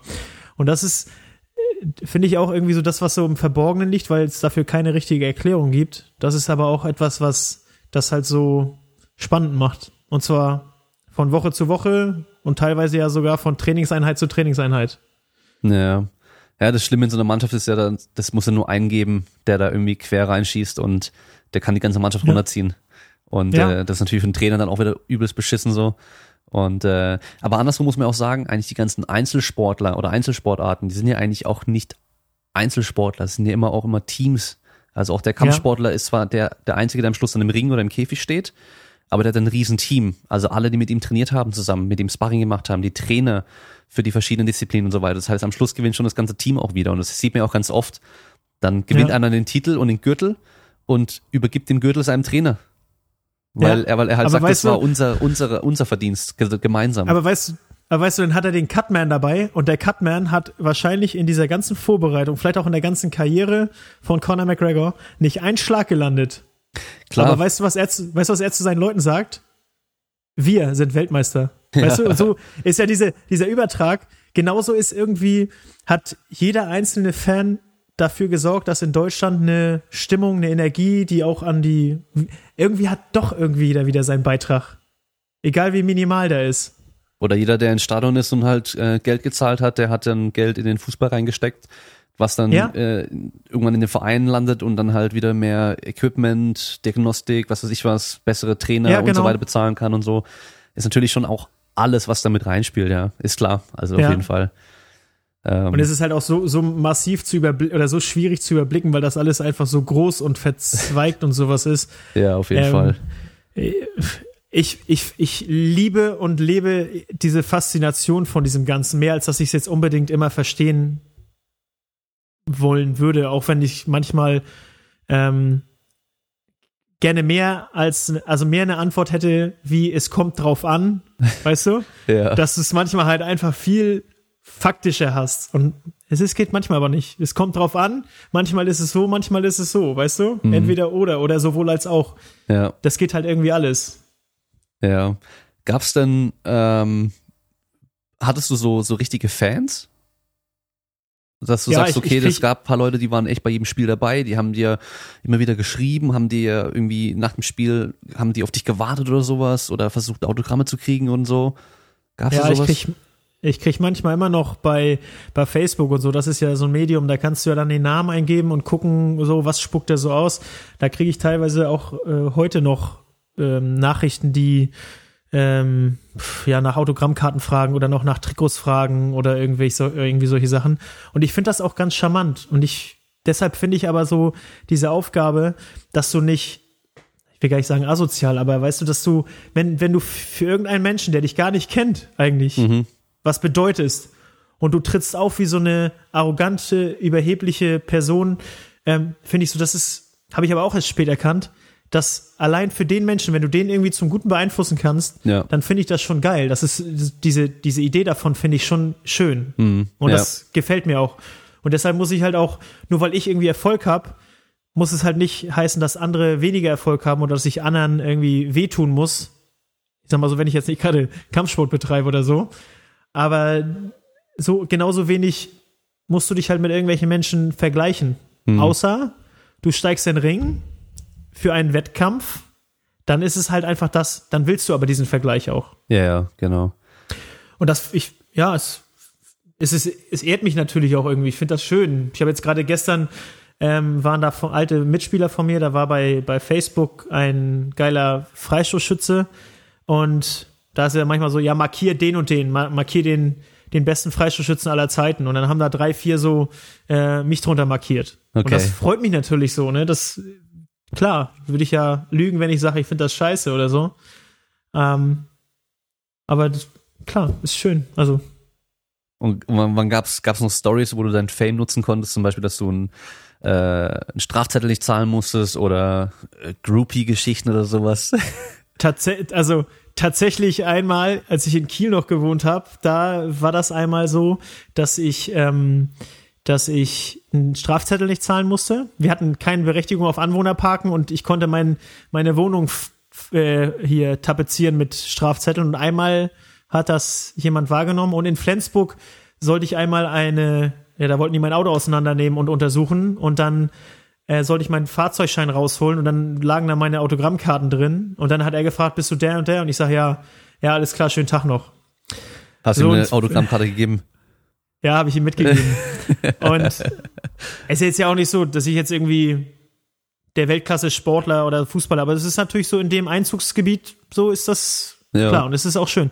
Ja, und zu den Groupie-Geschichten, ich glaube, dafür müssen wir einen anderen Podcast aufmachen. Oh, oh okay. Ja, okay, okay. Ja, der Podcast also ist das, nicht jugendfrei eingestuft, also von daher kannst du alles auspacken. ja, okay. Also ja, es ist natürlich so, dass egal. Also war dann schon so, dass Mädels einfach ja. nur, weil die wussten, du bist jetzt der ja. und der Fußballer, dann interess interessiert ja. waren. Weil es meistens nie so, dass ich losgezogen bin und darauf aus war, ich sag mal, mit dem Status irgendwie Frauen mhm. aufzureißen, weil ich sowieso nicht der bin, der jetzt so ähm, ohne Hemmung irgendwelche Frauen anspricht. Aber ähm, es kam dann schon mal zu, gleich im Gespräch, zum Gesprächsbeginn, bist du nicht der und der Fußballer? Ja. Und ich sag mal so, wenn das eine relativ oberflächliche Bekanntschaft ist und dabei auch bleiben kann, dann äh, bin ich halt gerne der Fußballer. Weißt du, interessiert mich das halt auch nicht, weil das ja, ist natürlich. eine tiefere Absicht habe ich dann auch gar nicht. Ja, klar. Und das so. sind dann die, die dann sagen, äh, wir sind Weltmeister geworden. ja, genau. Den kenn genau, ich. genau. Mit dem hatte ja. ich was und mit dem hatte ich was. So oh, wie, kennst du, kennst du diesen Groupie, der hier mit Julian Edelman? Der ähm, ist ein Mädel gewesen und da ist, ich weiß gar nicht, vor zwei Jahren oder so sind die Patriots Super Bowl-Sieger ge geworden und dann schickt sie morgens ein Selfie bei Instagram oder so. I just fucked Edelman. Okay. So mit dem Selfie und er pennt neben ihr total besoffen. Ja, gut, das ist natürlich schon auch. Äh, ja. Du kannst ja also, bekannt werden durch sowas. Ich meine, das gibt's ja, gab's ja schon ein paar Mal so Geschichten, dass dann irgendwie ja. die äh, Bettgeschichte von dem und dem auf einmal halt dann irgendwie das als Sprungbrett benutzt hat, um halt bekannt zu werden. Ähm, ja. Da hoffen sich, glaube ich, auch ja. einige vieles. Also da gibt's ja auch irgendwie ähm, so Stories, wirklich, dass da Frauen ähm, auch versuchen, irgendwie in, also gerade bei Formel 1 oder so, dann, ja, diese, diese Boxen-Mädels, oder wie man das dann kann, halt versuchen, ja. dann darüber dann Bekanntschaften zu knüpfen ja. mit den, mit den Fahrern und so, oder auch wahrscheinlich mit Fußballern genauso, um halt einfach in diese Szene reinzukommen. Ja, aber das ist ja, das, weißt du, dieser, schämt egal, ob es Motorsport Mädels, ist oder Fußball, ey, Sex und dieses Energien und sowas, das kommt halt alles irgendwie zusammen und das trifft sich dann auch einfach und das ist auch okay. Das muss man auch einfach ja. Das muss man auch einfach irgendwie so leben und ja, also ich glaube, ne, ein Groupie, was bei mir jetzt irgendwie im Sinn gehabt hätte, dadurch bekannter zu werden, war dafür einfach, ähm, dafür gab es einfach zu viele Groupies, glaube ich, als dass jetzt eins da hätte bekannt werden müssen durch, können durch eine Sache. Okay, okay, okay. Ja, dann lassen wir es mal dabei. Ein Thema haben ja. wir noch. Äh, oder sagen wir mal zwei. Ja. Und zwar, ich bin eigentlich voll der Hater. Also die meisten ja. im, aus dem Podcast, die werden es wahrscheinlich nicht so wahrnehmen, weil ich eigentlich da immer so dieses, ja, es kommt drauf an und so, aber ich habe schon meine Meinung und ähm, hinter verschlossenen Türen sage ich die auch sehr gerne. Also wenn ich was scheiße finde oder, oder dumm finde, auch wenn es vielleicht ganz okay ist, dann finde ich es halt trotzdem scheiße. Ähm, auf jeden Fall, ich kann ja verstehen, dass es halt bestimmte Regeln auch im Fußball gibt und man die auch mhm. ausnutzen kann. Man, oder man sollte das ja auch machen, weil wenn das Ziel ist zu gewinnen und es gibt die Regeln und ich kann nicht, die kann ich für mich positiv ausnutzen, dann soll ich das auch machen. Ich weiß, weißt du, worauf ich hinaus will? Nee, nee, also ich, ich würde jetzt sagen, eher auf so dieses Geschwalbengetue und genau, sowas alles, aber genau, genau. Okay, ja. Also, eigentlich kann man dagegen ja nichts sagen. So, weil mhm. es ist ja regelkonform und alles und man kann das ja theoretisch auch ausnutzen. Aber, mhm. auch wenn ich Fußballer wäre, Ich würde mich so schämen, ich würde das niemals machen. Da, wär, da würde ich lieber verlieren. Ich habe auch in der Schule, ich habe mir nie einmal einen Spickzettel geschrieben. Ich habe lieber eine, eine, eine vier oder fünf oder sonst irgendwas geschrieben, als dass ich einen blöden Spickzettel geschrieben habe. Da hatte ich Mhm. keinen Bock drauf, ey. Und Alter, ich, es ist so affig. Also, Ja, ich weiß nicht. also ich, mit, ähm, ich kann es natürlich, ich kann es einerseits voll verstehen, aber ich finde es andererseits sowas von affig. Ja. In der Nachbetrachtung gebe ich dir recht. Allerdings habe ich auch in der Schule gespickt, bis sich die Balken gebogen haben, auch in der, im Abitur und so, wo ich sogar Hey, fast nicht, also dass es wirklich- Nachhinein noch aberkannt wird. Nee, ich glaube, es ist knapp zehn, über zehn Jahre her. Ich glaube, Okay, das ist okay. jetzt durch. Ähm, ja, also so übermäßiges Schwalbengetue und so, das mag ich auch überhaupt nicht. Ich bin dafür, dadurch, dass du auch einen Zweikampf, also einen, einen Kontaktsport hast, dass du hart sein darfst und dass auch die, ähm, die Regeln, dass die so, diese, so eine gewisse Dehnbarkeit haben. Aber dieses, Rum- für mich ist viel schlimmer, jemand, wenn jemand mal eine Schwalbe macht, ist es das eine, wenn er da gut einfädelt oder so, weißt du, und das Ja. gut ausnutzt, die Situation. Aber immer dieses Rumjammern und Rumlamentieren und dann trotzdem zutreten, irgendwie unfair spielen und so, das ist für mich das, Ja. was mich eigentlich viel, viel mehr ärgert. Weil dann sagt er auf der einen Seite, will er diesen Fair-Play-Gedanken für sich nutzen, auf der anderen Seite tritt er aber mit dem Stollenheim auf den Fuß Mhm. Ja, wissenslich. Das sind so, so Sachen, aber das ist, kannst du halt, ja, ich weiß nicht, ob das so eine Mentalitätsfrage ist oder so eine Charakterfrage oder ob das einfach so, es gibt ja viele Fußballer, die ich kenne, die sind auf dem Platz die Spieler mit der Nummer und dem Nachnamen und ähm, wenn die vom Platz gehen, dann ist es eine ganz andere Person. Ja. Ich meine, ich ich, ich kann das jetzt natürlich auch einfach leicht sagen und sowas, aber wer weiß, wenn ich jetzt ähm, irgendwie seit ein paar Jahren Fußball spielen würde und dann vielleicht auch Profi wäre und so, ob ich es dann nicht auch machen würde, um halt am Schluss dann zu gewinnen. Ja, in der Also Situation glaube, dann.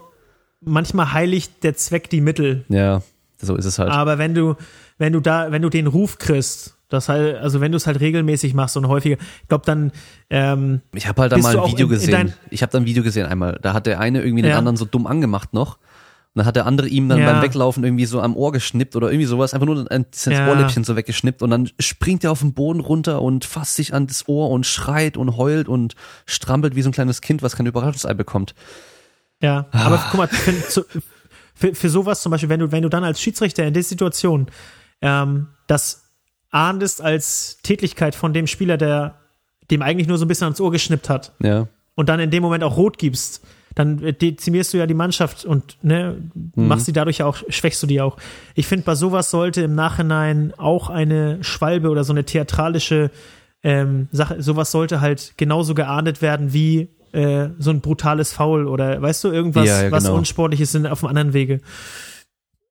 Und ich glaube halt aber auch, dass da so diese Regulierung in einer eigenen Mannschaft, wenn du jemanden hast, der, weil der wird das ja nicht nur im Spiel machen, der wird es ja auch im Training machen. So. Und glaub mir, das wird er in, in der eigenen Mannschaft, bist du ganz schnell außen vor, wenn du halt da nur rumlamentierst und rumheulst. Ja. So, dann sagen die halt auch, Alter, geh woanders heulen, aber nicht hier bei uns. Hm. Das kann, also habe ich aber auch noch nie mitbekommen, dass es immer mal so ein bisschen Stinkstiefel gibt, wo du von sagtest auch, das kann natürlich ganz schnell mal auf den Erfolg der Mannschaft ähm, schlagen, da, definitiv. Ähm, aber das, ich sag mal so, mit solchen Unsportlichkeiten, wo die dann rumlamentieren, theatralisch sind, rumheulen und so, dass das jemand über einen lang, längeren Zeitraum, ähm, das wird die ganze Homogenität der Gruppe gefährden. Und der wird es halt auch nicht nur dann im Spiel machen, weil wenn das im Spiel funktioniert, genau die Zweikämpfe hat er die ganze Woche über im Training auch. Hm. Ähm, da wird eine Mannschaft intern schon mit umgehen oder zu umgehen wissen, um umzugehen wissen. Ja. Genau. Ja, okay. Und dann noch ein Thema. Aber du hast recht, du hast recht, mich kotzt es auch tierisch an, weil ähm, es, es nervt einfach. ist halt manchmal echt so ein bisschen lächerlich auch, So gell, so. Es ist so ein Pussyverhalten, weißt du, der Genau. will, der will hier der gefeierte Mann sein und hier und da und Ja. auf einmal äh, schmeißt er sich hin und weiß nicht, ja, hast du recht. Ja. Ist, Ja, es, ja, egal. Jetzt aber noch ein Ja. Thema. Jetzt müsste ich eigentlich so Musik einspielen so und dann die Stimmung so ein bisschen dunkler machen. Und zwar Doping. Und zwar Doping im Fußball. Ich habe da mal was gehört, ich glaube, das war irgendein Fußballtrainer, der gemeint hatte, äh, Doping würde dem Fußball nichts bringen. Das Äh. war, glaube ich, irgendein bekannter Trainer sogar. Ist aber schon ein bisschen länger her. Ja. Ähm, Also- also im, im Fußball wird nicht gedopt, weil es würde da ja gar nichts bringen. Also ähm, hier, äh, natürlich bringt's was. es kann in jeder Sportart gedopt werden, egal wo, bei irgendwas. Es kann bei fast allem gedopt werden. Ja, also es gibt äh, Musiker, die gehen auf die Bühne und hauen sich vorher Beta-Blocker rein, damit sie nicht so aufgeregt sind und besser spielen können. Ähm, die die Jetpiloten, die bekommen Aufputschmittel, dass die halt voll wach sind und voll da sind, ja, und äh, so wie der Bodybuilder anabole Steroide nehmen kann, dass er mehr Muskelaufbau bekommt äh, und das ein Powerlifter auch machen kann, ähm, auch noch mit Sachen, die dann mehr die Kraft noch fördern, macht auch der Ausdauerläufer Sachen, die seine Ausdauer verbessern können. Und ein Fußballer braucht zum Beispiel auch Ausdauer. Genauso wie ein Kampfsportler. Wir hatten jetzt gerade vor kurzem erst TJ Dillashaw, der, der Bantam äh, Weight Champion in der UFC, ähm, haben sie jetzt ähm, positiv getestet auf EPO.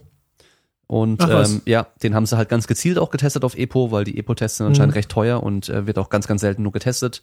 Und ähm, ja, es war bei ihm halt auch so, der konnte halt auch fünf Runden lang Vollgas geben und so. Ähm, Ja. Es ist natürlich schon auch manchmal auffällig, wie, wie fit manche sind im Vergleich zu anderen. Aber Ja. ähm, ja, also EPO hilft bei einem Kampfsportler, hilft bei einem Marathonläufer und es würde beim Rad, genauso wie beim Radfahrer auch und wird bei einem Fußballer zum Beispiel genauso auch helfen können. Ähm, ich weiß nicht, ob du dazu was sagen kannst oder was sagen willst, ob du ähm, vielleicht auch sagen kannst, ob ähm, das irgendwo mal angeboten wurde sogar, ob du jetzt natürlich ohne Namen zu nennen, ob äh, du mitbekommen hast, dass es Leute gibt, die da irgendwie was machen oder was nehmen oder so, ähm, einfach um den Leuten so ein bisschen Illusionen vielleicht auch zu nehmen, weil ich muss Ja. sagen, ich ich arbeite zwar im Profisport und ähm, ich gehe einfach immer mit dem, mit dem, mit der Einstellung da rein, dass ich sag, ich zweifle nicht daran, dass irgendjemand irgendwas nimmt. Also ich gehe immer davon aus, dass jemand Ja. was nimmt so. Also ich, mich würde es Ja. nicht ersch also ich, ich sag nicht, dass jeder was nimmt, aber mich würde es nicht erschrecken, wenn alle was nehmen würden. Ja. Also mit dieser Einstellung gehe ich da rein. Ähm, also es, es gab niemals in Mannschaften, in denen ich gespielt habe, systematisches Doping. Das kann ich auf jeden Fall ausschließen.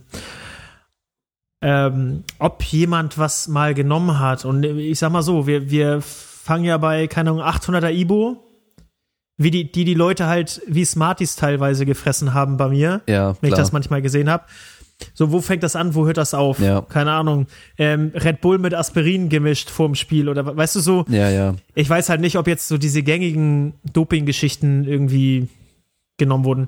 Also wenn jemand sagt, das wird im Fußball nichts bringen, dann ist es genauso eine dümmliche Aussage wie ein Trainer, der sagt, ey Damien, ich stell dich als Athletiktrainer ein, aber ich sage auch, wann und wie Athletiktraining gemacht werden muss. Ja. Weißt du, das ist so, ey, wenn ich keine Ahnung habe, halte ich einfach mal meine Fresse, vielleicht. Ja. Und sag auch nicht immer was dazu, weil es zieht halt, ähm, es ist halt, ja, es ist halt einfach Nonsens, wenn du sowas sagst. Wie du schon sagst, du kannst, wenn du Epo nimmst, das ist vielleicht einfach so, dass du bei einem Bodybuilder oder bei einem Radfahrer, der nicht alle Komponenten, ähm, ich sag mal so, der Leistungsfähigkeit so nutzen, so vielfältig nutzen muss wie ein Fußballer, äh, kannst du es vielleicht auf eine bessere, auf ein besseres Dopingmittel Ja. ähm, ausrichten. So, aber zweifelsohne äh, gibt es Fußballer, die ich kenne, aber die spielen im, im äh, oder haben im Amateursport gespielt, die haben äh, Anabolika genommen, die Ja. haben ähm, sich Testosteron spritzen lassen Ja. und die waren jetzt nicht die die Pumpe aus dem Fitnessstudio. Nö. Es gibt, so das müssen die auch nicht. Ich finde auch diese diese Lance Armstrong, ich das war eines der ersten Bücher, was ich gelesen habe, was ich mir selbst gekauft habe. Ja. Ich finde das krass, aber ich finde einfach krass, dass der eigentlich schon auf dem Totenbett lag und wiedergekommen ist. Dass er vollgestopft war bis unter die unter das Gehirn. Das waren die halt aber alle. ich Ja, glaube, es gibt so natürlich. eine so eine so eine so eine so eine Aufstellung 1996 bis 2006. Alle die ersten drei Platzierten in dem äh, Peloton oder wie das heißt da in der Mhm. äh, Tour de France in dem Ranking sind nur drei nicht des Dopings überführt worden. Ja. Drei Stück nicht. Also wie du schon sagst, du kannst davon ausgehen, du weißt es nicht, ob es jeder tut, aber du gehst davon aus, dass es Leute tun. So und das, ähm, wenn die es halt irgendwie so schaffen, so gut irgendwie zu verheimlichen, mein Gott, wenn die sich dafür entscheiden, die sind alt genug. Ja. Verwerflich ist es so, wenn das den Kindern, wie früher vielleicht in der DDR das so war, dass das systematisch gemacht wurde, vor allen Dingen mit Kindern. Ja. Also kind, Kinder sind einfach das schützenswerteste, was wir haben, weil es ist unsere Zukunft. Es ist, die wissen nicht, was sie tun und wenn irgendwie eine Person von Respekt und von Vertrauen, den sagt, nimm das mal, dann nimm die das, äh, nehmen die das. Und das ist so eine Sache, solche Leute, ähm, da bin ich mittlerweile echt drastisch, die äh, sollten auf irgendeine einsame Insel gekarrt werden, wo sie nie wieder Kontakt mit irgendwelchen anderen Menschen haben, außer mit den Menschen, die halt genauso handeln würden. Weil, mhm. weißt du, so Kindern musst du das die Möglichkeit geben, in ihrer Freiheit, in ihrer grenzenlosen Freiheit und ähm, Kreativität und sowas sich so weit und frei zu entwickeln, ohne dass du Einfluss nimmst, vor allen Dingen nicht mit irgendwelchen Doping-Scheiß, auch nicht mit irgendwelchen Manipulationstechniken. Ja, ja. Wie auch immer. So und es gibt auf jeden Fall, es gibt eine, ein Bericht von einem brasilianischen Arzt, der schmückt sich damit, dass er sagt, er hat die Oberschenkel von Roberto Carlos gemacht. Das ist ein Idolspieler von mir gewesen. Mhm. Der war, ich glaube, 1,68. Der hat auch, ich sag mal so, das krasseste Freistoßtor, glaube ich, ever geschossen gegen Frankreich mal. Der mit den Haaren vorne so komisch nur, gell? Der so, glaub, ja, überall genau. die Glatze rasiert hat, nur vorne so einen Streifen Haare hatte. Ja, genau. genau. ja. Und der, ähm, der Arzt sagt halt ganz klar, er hat die Oberschenkel von Roberto Carlos gemacht. Ja. Medikamentös und, ne? Und da sind die dann halt auch mit versteckter Kamera reingefahren und hatten innerhalb von wenigen Minuten ein Doping-Kit von für 30.000 Dollar.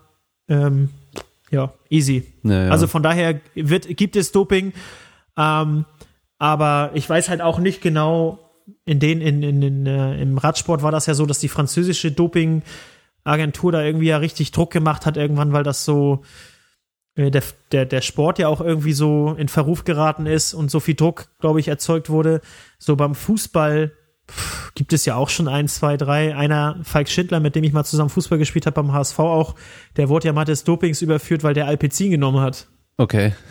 also, das wird ja auch gesagt als Doping für die Haare. Also, ähm, ja. Ja, es ist, es ist schwierig und ich glaube, es ist auch schwierig. Ich glaube nicht, dass die Vereine immer richtig aufklären über die Kölner Liste ähm, was jetzt erlaubt ist und was nicht. Und das, wenn sich das dann halt auch jährlich ändert, mm, äh, ja, wer ja. sollte halt hundertprozentig, wenn du nicht auch jemanden komplett dafür abgestellt hast, wie sollst du das immer komplett überblicken?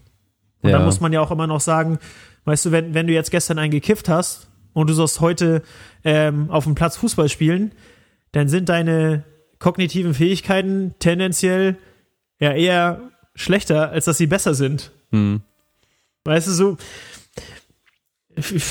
ja, also ja. es gibt auf jeden Fall Doping. Ich verurteile Doping auch, weil ähm, es macht am, am, am, am schlimmsten macht es die Sportler kaputt. Ich weiß jetzt nicht, ob es beim Fußball vielleicht nicht so viel bringt, weil wenn du es nicht systematisch für die ganze Mannschaft machst und es nur als Einzelner hast, weiß ich nicht, ob du jetzt so viel davon unbedingt hast.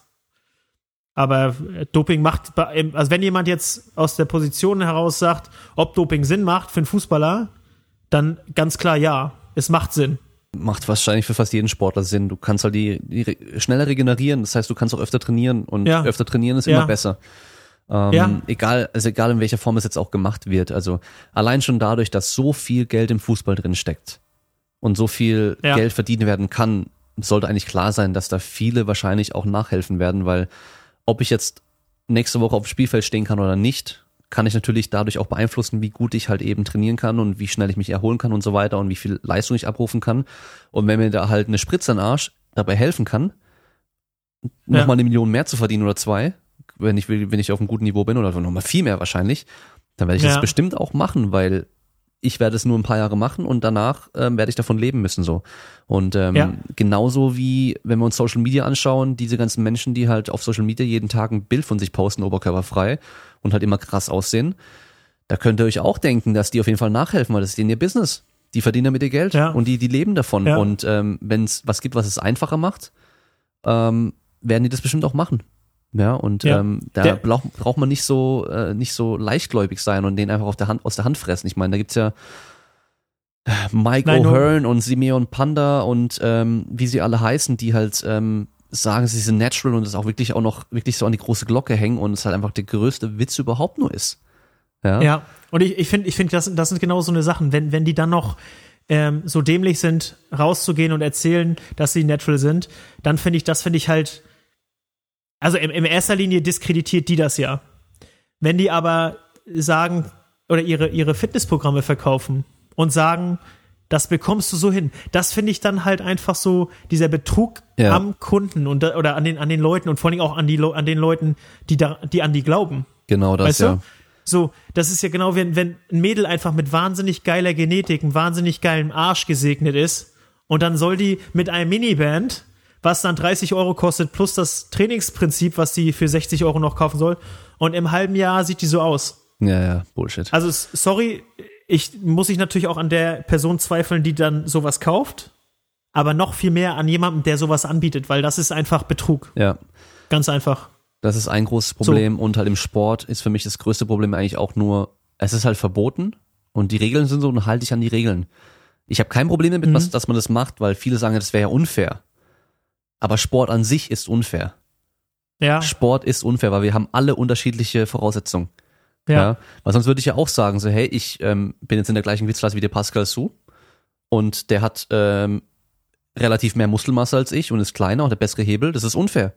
Ich möchte eine eigene, Mhm. eigene Klasse haben. ja. Es ist halt so. Es ist einfach unfair. Sport ist unfair. Und theoretisch wäre es sogar fairer, wenn wir alle aufs gleiche Level bringen könnten, hormonell, als wenn wir es Ja. nicht machen. Ja, also von daher, ähm, ja, Aber das ist, das ist genau das, was ähm, du musst ja einen gewissen Rahmen musst du ja irgendwie geben. Ja, so, und Wenn du dann natürlich. zumindest sagst, ähm, ich sag mal so ein Gewicht, ich weiß nicht, ob Körpergröße überhaupt Sinn machen würde, glaube ich eher nicht. nee, ähm, dann hast du einen, wenn- der, wenn der du- ist 1,90 so wie ich mit äh, knapp über 90 Kilo und hast einen, der ist 1,90 und wiegt 200. Ja. Das ist genauso wieder So und unfair. ähm, genau. Und wenn du dann halt aber sagst, du hast ähm, nicht das Recht, dir über über Stimulantien oder sonst irgendwie irgendwelche äh, Dopingmittel dir einen Vorteil zu verschaffen, den du halt natürlich nicht hinbekommst, dann finde ich, dass das ist halt auch etwas, das sollte halt gnadenlos äh, verurteilt werden. Ja. Und das finde ich auch vollkommen in Ordnung. Wenn du es aber schaffst, immer ein bisschen Mittel, vielleicht auch deine eigene, deine eigene, dein eigenes Potenzial, immer ein kleines bisschen weiter nach oben zu schieben, dann ist das, ey, wie geil ist denn das bitte? Weil damit, damit zeugst du doch auch von diesem Progress, den du erzeugen kannst. Auch wenn du heute noch nicht so geil warst, wie du äh, in vier Wochen sein wirst. Aber an sich geht's doch nur darum. Ja. So und zum Beispiel, ich habe zum Beispiel, ich habe es noch nie erlebt. Also ich wurde in meiner Karriere, ich wurde einmal auf Doping getestet. Okay. Einmal nach einem Spiel. War das von der Pascal NADA glaub- oder? Ja, genau, von der NADA. Okay. Und Pascal, der wurde jetzt ja innerhalb von vier oder sechs oder acht Monaten zweimal getestet, glaube ich. Hm. Da waren Und ja auch einmal kamen nur- die bei ihm, Und macht nur publikes Powerlifting. ja, und beschweren sich darüber, dass sie die Kosten nicht mehr halten können. Ja, ja, klar. Weißt du, also, ähm, ja, es ist, es ist, das hier, ich wollte dir einmal ein Zitat vorlesen von Ayrton Senna. Bezug auf, ähm, es gibt ja immer so, kennst du die Leute, die sagen, ja, ich kann ja aber noch nicht an einem Wettkampf teilnehmen. Da bin ich jetzt so eher im Powerlifting, weil ich habe ja noch nicht die und die Werte. Ja, ja. Und die haben es halt einfach nicht verstanden. Nee, darum Weißt du? geht's ja nicht. So, und äh, Ayrton Senna, ich glaube, das ist eins der geilsten Zitate, die ich je gehört habe. An einem bestimmten Tag, unter bestimmten Umständen, ähm, glaubst du, eine Grenze zu haben. Und du arbeitest dich zu dieser Grenze vor.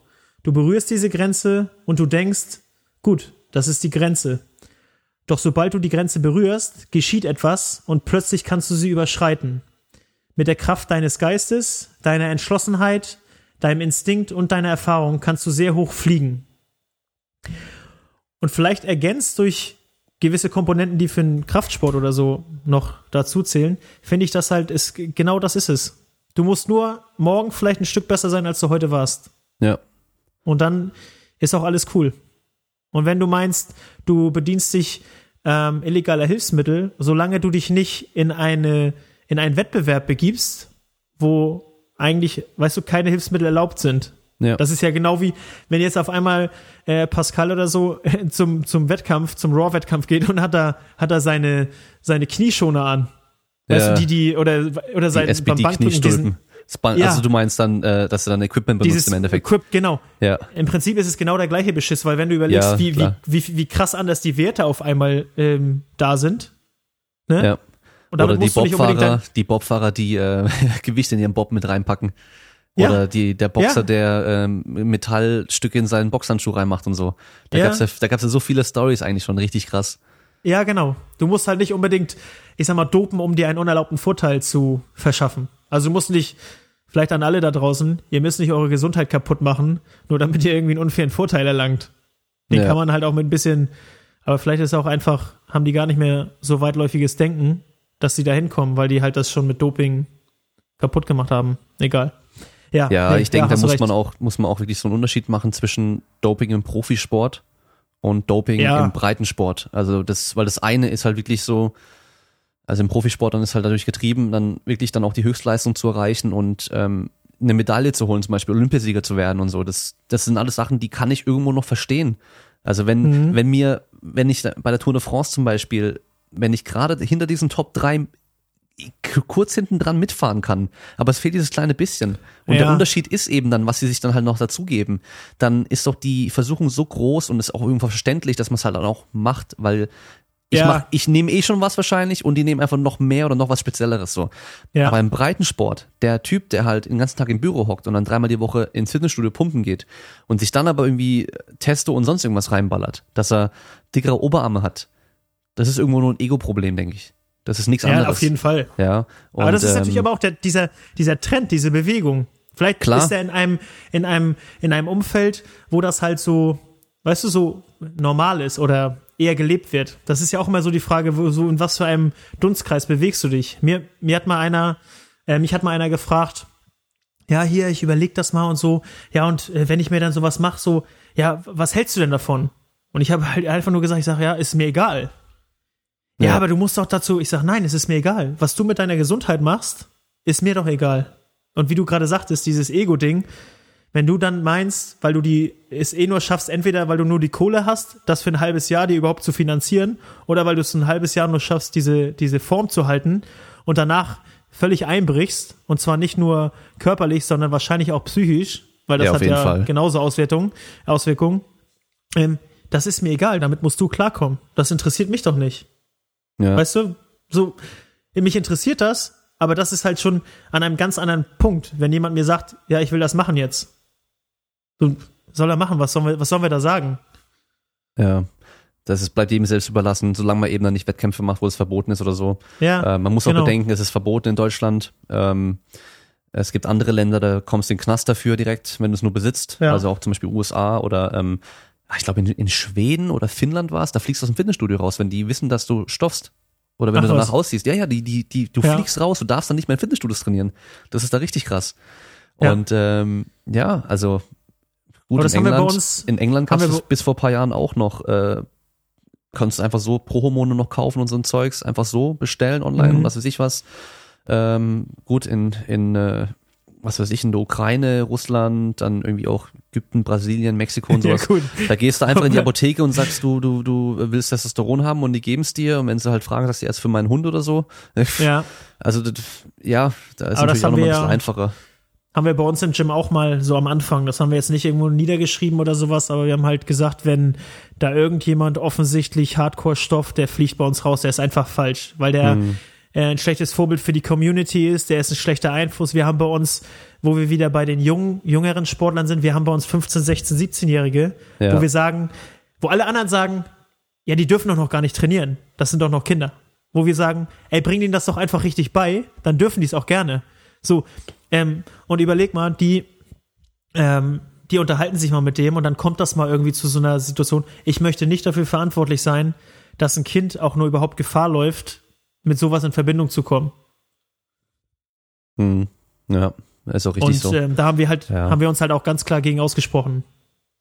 Ja, da muss man auch ein gutes Vorbild sein und auch dann auch erklären, warum. Ja, also gerade dieses Ja. Mentale, weil das, da denken viele ja gar nicht dran. Wenn man sich, wenn man sich mal vorstellt, ähm, du, du machst da jetzt irgendwie was, dass du drei, vier Monate oder ein halbes Jahr was nimmst und in der Zeit geht's halt voll ab in deinem Mhm. Training. Das läuft auf einmal viel besser. Du nimmst mehr Muskelmasse zu, du, du wirst schneller, stärker und so weiter. Du fühlst dich wie Superman. Und Ja. dann hörst du auf damit. Und dann weißt Ja. du aber, wie es ist, wie das sein kann, dieses Ja, Gefühl. genau. Und dann hast du das nicht mehr. Es gibt oftmals Leute, die machen sowas und die hören danach so komplett auf zu trainieren, weil sie dann keinen Bock mehr haben zu trainieren, ohne dieses Gefühl zu haben. Ich Ja. fühle mich wie Superman, ja. Also das- das, kann man ja im, im kleineren Maße mit einem mit einem Pre-Workout-Booster haben. Das, ich weiß noch, das erste Mal, wo ich einen Pre-Workout hatte, Ja, da habe ich dann trainiert, Ja. Vollgas trainiert. Ich habe mir das jeden Tag gegeben und habe dann Vollgas trainiert und dachte, boah, jetzt gehe ich voll ab. Äh, Mhm. Ich war noch ein dünner Hans und ähm, ja, am Anfang vom Training so, ähm, habe mir dann von Olymp den Massaker geholt. Ja, da hat Mariusz Puchanowski noch Werbung dafür gemacht, der fünffache World, äh, Strongest Man. Ja. Ähm, Massaker und dann mit Blut auf dem Label und was weiß ich was und so. Und dann, Ja. ich habe mich brutal gefühlt in meiner Garage da, alleine trainiert Ja. mit, mit Kindergewichten so. Und nach einem Monat war die Dose leer und ich hatte das Gefühl, irgendwas fehlt, ich kann nicht mehr trainieren. ja. Ja, und irgendwas, also mein Training war nicht mehr so gut auf einmal. Nur weil ich weniger Koffeine mehr hatte. Aber Ja, ich da, aber aber das das, genau war das ganze Ritual, das ganze Ding drumrum, was noch halt gefehlt hat, das ganze Mindset so. Ich habe ich habe im Kopf schon gedacht, das funktioniert jetzt nicht mehr so gut. Ja, aber das ist genau dieses, diese, wie, genau dieses Ritual hatte ich gerade eben im Kopf, Mhm. ähm, dass du dir dann halt selber, dich selber so krass manipulierst zu deinem Negativen, dass du es ohne halt einfach nicht mehr bringst. Ja. Das ist genau, ähm, ja, ich habe gar keine Ahnung, ich weiß gar nicht, wie das ist. Ist das auch wie so eine, so eine Progression in der Regel, wenn man dopt, muss man dann immer, also auf Zeit mehr nehmen, damit es halt noch wirkt? Oder ist das, weißt du das? Ich habe keine Ahnung davon, ich habe mich damit Ähm, noch nie, Nee, also es, es, es kommt, also so, äh, kommt wieder drauf an, aber an. Okay. ähm, also die, die Bodybuilder zum Beispiel, die dann am Schluss dann zu Mr. Olympia gehen, die werden schon mit der Zeit immer mehr nehmen. Aber Mhm. es, du musst halt auch einfach am Schluss so viel nehmen, um halt dieses Level überhaupt erreichen zu können. So. Die könnten Ja, das von okay. Anfang an auch schon machen, theoretisch, aber das wäre halt ziemlich unnötig, weil du mit weniger natürlich genauso auch schon mal am Anfang Fortschritte machen kannst. Also ja, okay. das, es geht ja nur darum, dein, dein hormonelles Milieu irgendwie auf ein höheres Level zu bringen, um dadurch halt schneller Mhm. Anpassungen generieren zu können. So kann man sich Ja. halt vorstellen. Ja, Ja, okay. also wie, was weiß ich, wenn du jetzt ein Haus bauen willst, aber es werden jeden Tag nur zehn Steine geliefert und dann kannst du die Mauer halt nur langsamer aufbauen, werden auf einmal halt jeden Tag 100 Steine geliefert. Ja, okay. Ja, und ähm, so kann man sich vielleicht vorstellen. Und dass Ja. du halt aber am Tag maximal 100 Steine dann liefern kannst, liegt dann halt auch daran, dass halt andere Sachen noch gegeben sein müssen und so. Ja. Und vielleicht kann man sich so ein bisschen vorstellen, so. Aber ähm, Also wie Ja. gesagt, ich glaube, der, der Fußball, es macht, würde auf jeden Fall Sinn machen, weil man die Leistung deutlich erhöhen kann. auf jeden Fall. Doping. Ich glaube aber, dass die meisten Fußballer viel zu viel Zeit mit äh, Kaffee trinken und shoppen gehen äh, verbringen, als dass sie Zeit hätten zu dopen. Vielleicht ist das eine bessere Erklärung, als Ja. die Sinnhaftigkeit dahinter zu in Frage zu stellen. Also könnten wahrscheinlich einige eher mal von mehr und besserem Training profitieren, erstmal, anstatt sich irgendwas reinzuhauen. Ja, das Ja. ist ja immer so, ähm, kennst du das, wenn du Menschen siehst, die einfach Scheißübungen machen, scheiß Technik, scheiß Ausführung oder sonst Ja, irgendwas, ja, überhaupt nicht, auch gar nicht, gar nicht im Fokus sind, gar nicht dabei sind bei dem, was sie tun. Ähm, und ich habe das dann manchmal so, aber auch nur, wenn ich Zugriff auf die habe. Das heißt, wenn ich für mich selber sehe in einem meiner Kurse oder sonst irgendwas, ähm, dann sage ich zu denen, ich sage, ey, du, du bist doch schon bereit, hierher zu kommen und die Zeit zu investieren Ja, dann investier die Zeit doch so, dass du das Bestmögliche da rausholst und nicht einfach nur um dein Gewissen zu beruhigen ähm, und dir aber vielleicht auch für deine Gesundheit noch irgendwie was Schlechtes zu tun, weil du Sachen machst, die du halt, auf die du gar nicht konzentriert bist, die du dir gar nicht bewusst machst. Dann machst du doch lieber so, weil du hast halt viel, viel mehr raus. Also viel, viel mehr. ja. Und das ähm, ist halt immer so, es ist halt echt schwierig so, ne? Die sind ja, Leute sind ja echt sch schwergängig. Die musst du ja teilweise Sachen so oft erzählen, bis es halt wirklich mal hängen bleibt. Ähm, Mhm. ja. Ja. Das ist, ist schwer, ist schwer. Aber damit prügeln wir uns ja jeden Tag eigentlich rum. Ja, eben. Und äh, ja. Also, ähm, ich muss sagen, das Gespräch hat mir richtig gut gefallen. Ähm, ja, mir auch sehr. ich sag vielen- mal, vielen, vielen trotz, Dank. dass es um Fußball ging, fand ich es richtig geil, muss ich sagen. Und, wir leichte ähm, Problemfindungsstörungen hatten noch. ja, äh, hier, also, Problem sei schon, Terminfindungsstörung. ja gut, das ist ja normal. ähm, und ähm, ja, auch für mich sehe ich jetzt den Fußball vielleicht noch mit ein bisschen anderen Augen, muss ich sagen. Was wahrscheinlich auch ganz gar nicht schlecht ist so. Ähm, zum Schluss jeder Folge bekommt mein Gast nochmal das Wort und kann einfach nochmal sagen, was er möchte. Falls du keine Ahnung hast oder dir nichts einfällt, dann ist immer so ein guter Hinweis. Stell dir vor, du würdest vor dir stehen, als du Teenager warst zum Beispiel oder ein Kind warst. Was würdest du dir mitgeben auf dem Weg oder was würdest du im Nachhinein anders machen? Vielen Dank. Also erstmal vielen Dank für die Möglichkeit, hier mit dir zu sprechen. Ich kann nur wiedergeben, dass mir das sehr viel Spaß gemacht hat und dass ich die lange Zeit, die wir jetzt schon gesprochen haben, so nicht empfunden habe. meinem jüngeren Ich, das, die Frage habe ich mir tatsächlich letztens gestellt. Ich würde meinem jüngeren Ich gar nicht so viel sagen, sondern einfach nur, dass es mit dieser Leidenschaft, mit diesem, mit dieser Abenteuerlust das Leben nehmen sollte, versuchen sollte, schnellstmöglich Eigeninitiative zu zeigen im Leben, um sich ähm, aufzubauen, was man möchte und halt auch die Verantwortung für das zu nehmen, äh, zu übernehmen, was äh, ja, wofür man sich entscheidet und nicht allzu schnell, nur weil es einfach ist, Verantwortung und Entscheidung und Fehlverhalten und Scheitern abzugeben, weil in jeder Fehlerkette, die wir ähm, haben, haben wir irgendwo an dem, in, den, in dieser Fehlerkette eine Entscheidung getroffen, die zu diesem Ausgang geführt hat. Und das müssen wir nicht. Und auch wenn wir uns Fehler oder Scheitern unterlaufen ist oder so, scheiß drauf, steh auf, mach weiter, geh weiter und zwar mit dieser gleichen Euphorie, mit dem gleichen Optimismus, weil das ist alles, ey, ganz ehrlich, wir reden hier nicht davon, dass wir irgendwie ums Überleben kämpfen müssen, weil wir alle Möglichkeiten haben. Und deshalb würde ich das einfach meinem, meinem jüngeren Ich sagen. Hm. Fail, fail forward oder so hat, glaube ich, Denzel Washington letztens, habe ich gehört. Fail forward. Ja. Find, du musst keinen Gefallen daran finden, weil wir müssen nicht alle Fehler immer wieder gleich machen, so, aber scheiß drauf. Ein Fehler ist halt nichts, irgendwie was zur Verdammnis führt. Das ist einfach nur ein Weg, der nicht funktioniert hat für den Moment. Mhm. In der Schule, in der Schule habe ich immer gesagt, ähm, wenn ich eine schlechte Note geschrieben habe, aus Fehlern wird man klug, darum ist Anna nicht genug. War aber immer eine schlechte Ausrede. Ähm, ja. Aber jetzt, wo du das gerade ähm, gesagt hast mit dem, was du deinem früheren Ich mitgeben würdest, ähm, ist mir aber nochmal durch den Kopf gegangen so. Die Frage ist eigentlich nur dafür da, um aus den Leuten herauszukitzeln, was sie denn gelernt haben. Ja, weil wenn man seinem früheren Ich irgendwas sagen könnte, würde das frühere Ich ja. das wahrscheinlich eh nicht annehmen, weil es ist eigentlich ziemlich egal. Das kennt man aus ja. selber vom Training früher noch die, die Älteren, die seit Jahren trainiert haben, die haben dir gesagt, ey, mach mal langsam, du wirst dich nur verletzen, du machst dich nur kaputt oder du, du wirst schon noch merken, wenn du mal ein bisschen älter ja. bist und so. Man hat ja immer gedacht, im Jugendlichen Leichtsinn so, ja, ja, die reden noch scheiße, die haben noch keine Ahnung. Ja, jetzt im Nachhinein hatten sie natürlich recht. Ja, aber man muss diese Erfahrung erst selbst machen, um das auch anzunehmen meistens. Ja, und da hilft es oftmals eben auch nicht einfach nur, auch als Eltern, den Kindern halt irgendwie Sachen zu sagen, sondern es muss ihnen die Möglichkeiten geben, es selbst zu erfahren ähm, ohne halt ja, irgendwie Damien, besondere dann, Risiken dann, einzugehen oder so. Dann, dann, dann kannst du mir ja jetzt als, als äh, Schlusswort einfach sagen, dass das mein Deutschlehrer immer gesagt hat, wenn ich einen Aufsatz wiedergekriegt habe, am Thema vorbei. das, ist doch, das ist doch okay. Nee, Nein, nee ja.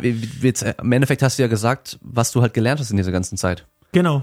So. Ja. Und, und das äh, ist halt Dinge hinterfragen, sich mit Dingen auseinandersetzen und hey, Dr. Google hilft, YouTube hilft, ne? Ja. So, wir müssen halt nicht mehr scheiße trainieren. Das kann man halt bei McFit machen oder so. Ja. Am Computer. Und auch selbst da kann man auch gut trainieren, wenn man möchte. Und selbst wenn man da kann sich man informiert, ja. Das ist ja das genau. Gute. Okay, ähm, wo können die Leute dich finden? Hast du online eine Präsenz irgendwo? Wahrscheinlich ja, gell? Ja, also am liebsten auf Instagram, äh, Never Quit Life. Einfach, wenn ihr mal eine Frage habt oder wenn ihr irgendwas wissen wollt oder einfach nur mal Hallo sagen, dann freue ich mich. Ich antworte auch. Ich bin kein Autobot. okay. ähm, ja, vielen, vielen Dank. Ja, cool. Dann sind wir am Ende der Folge und wir hören uns beim nächsten Mal. Ciao. Ciao, ciao.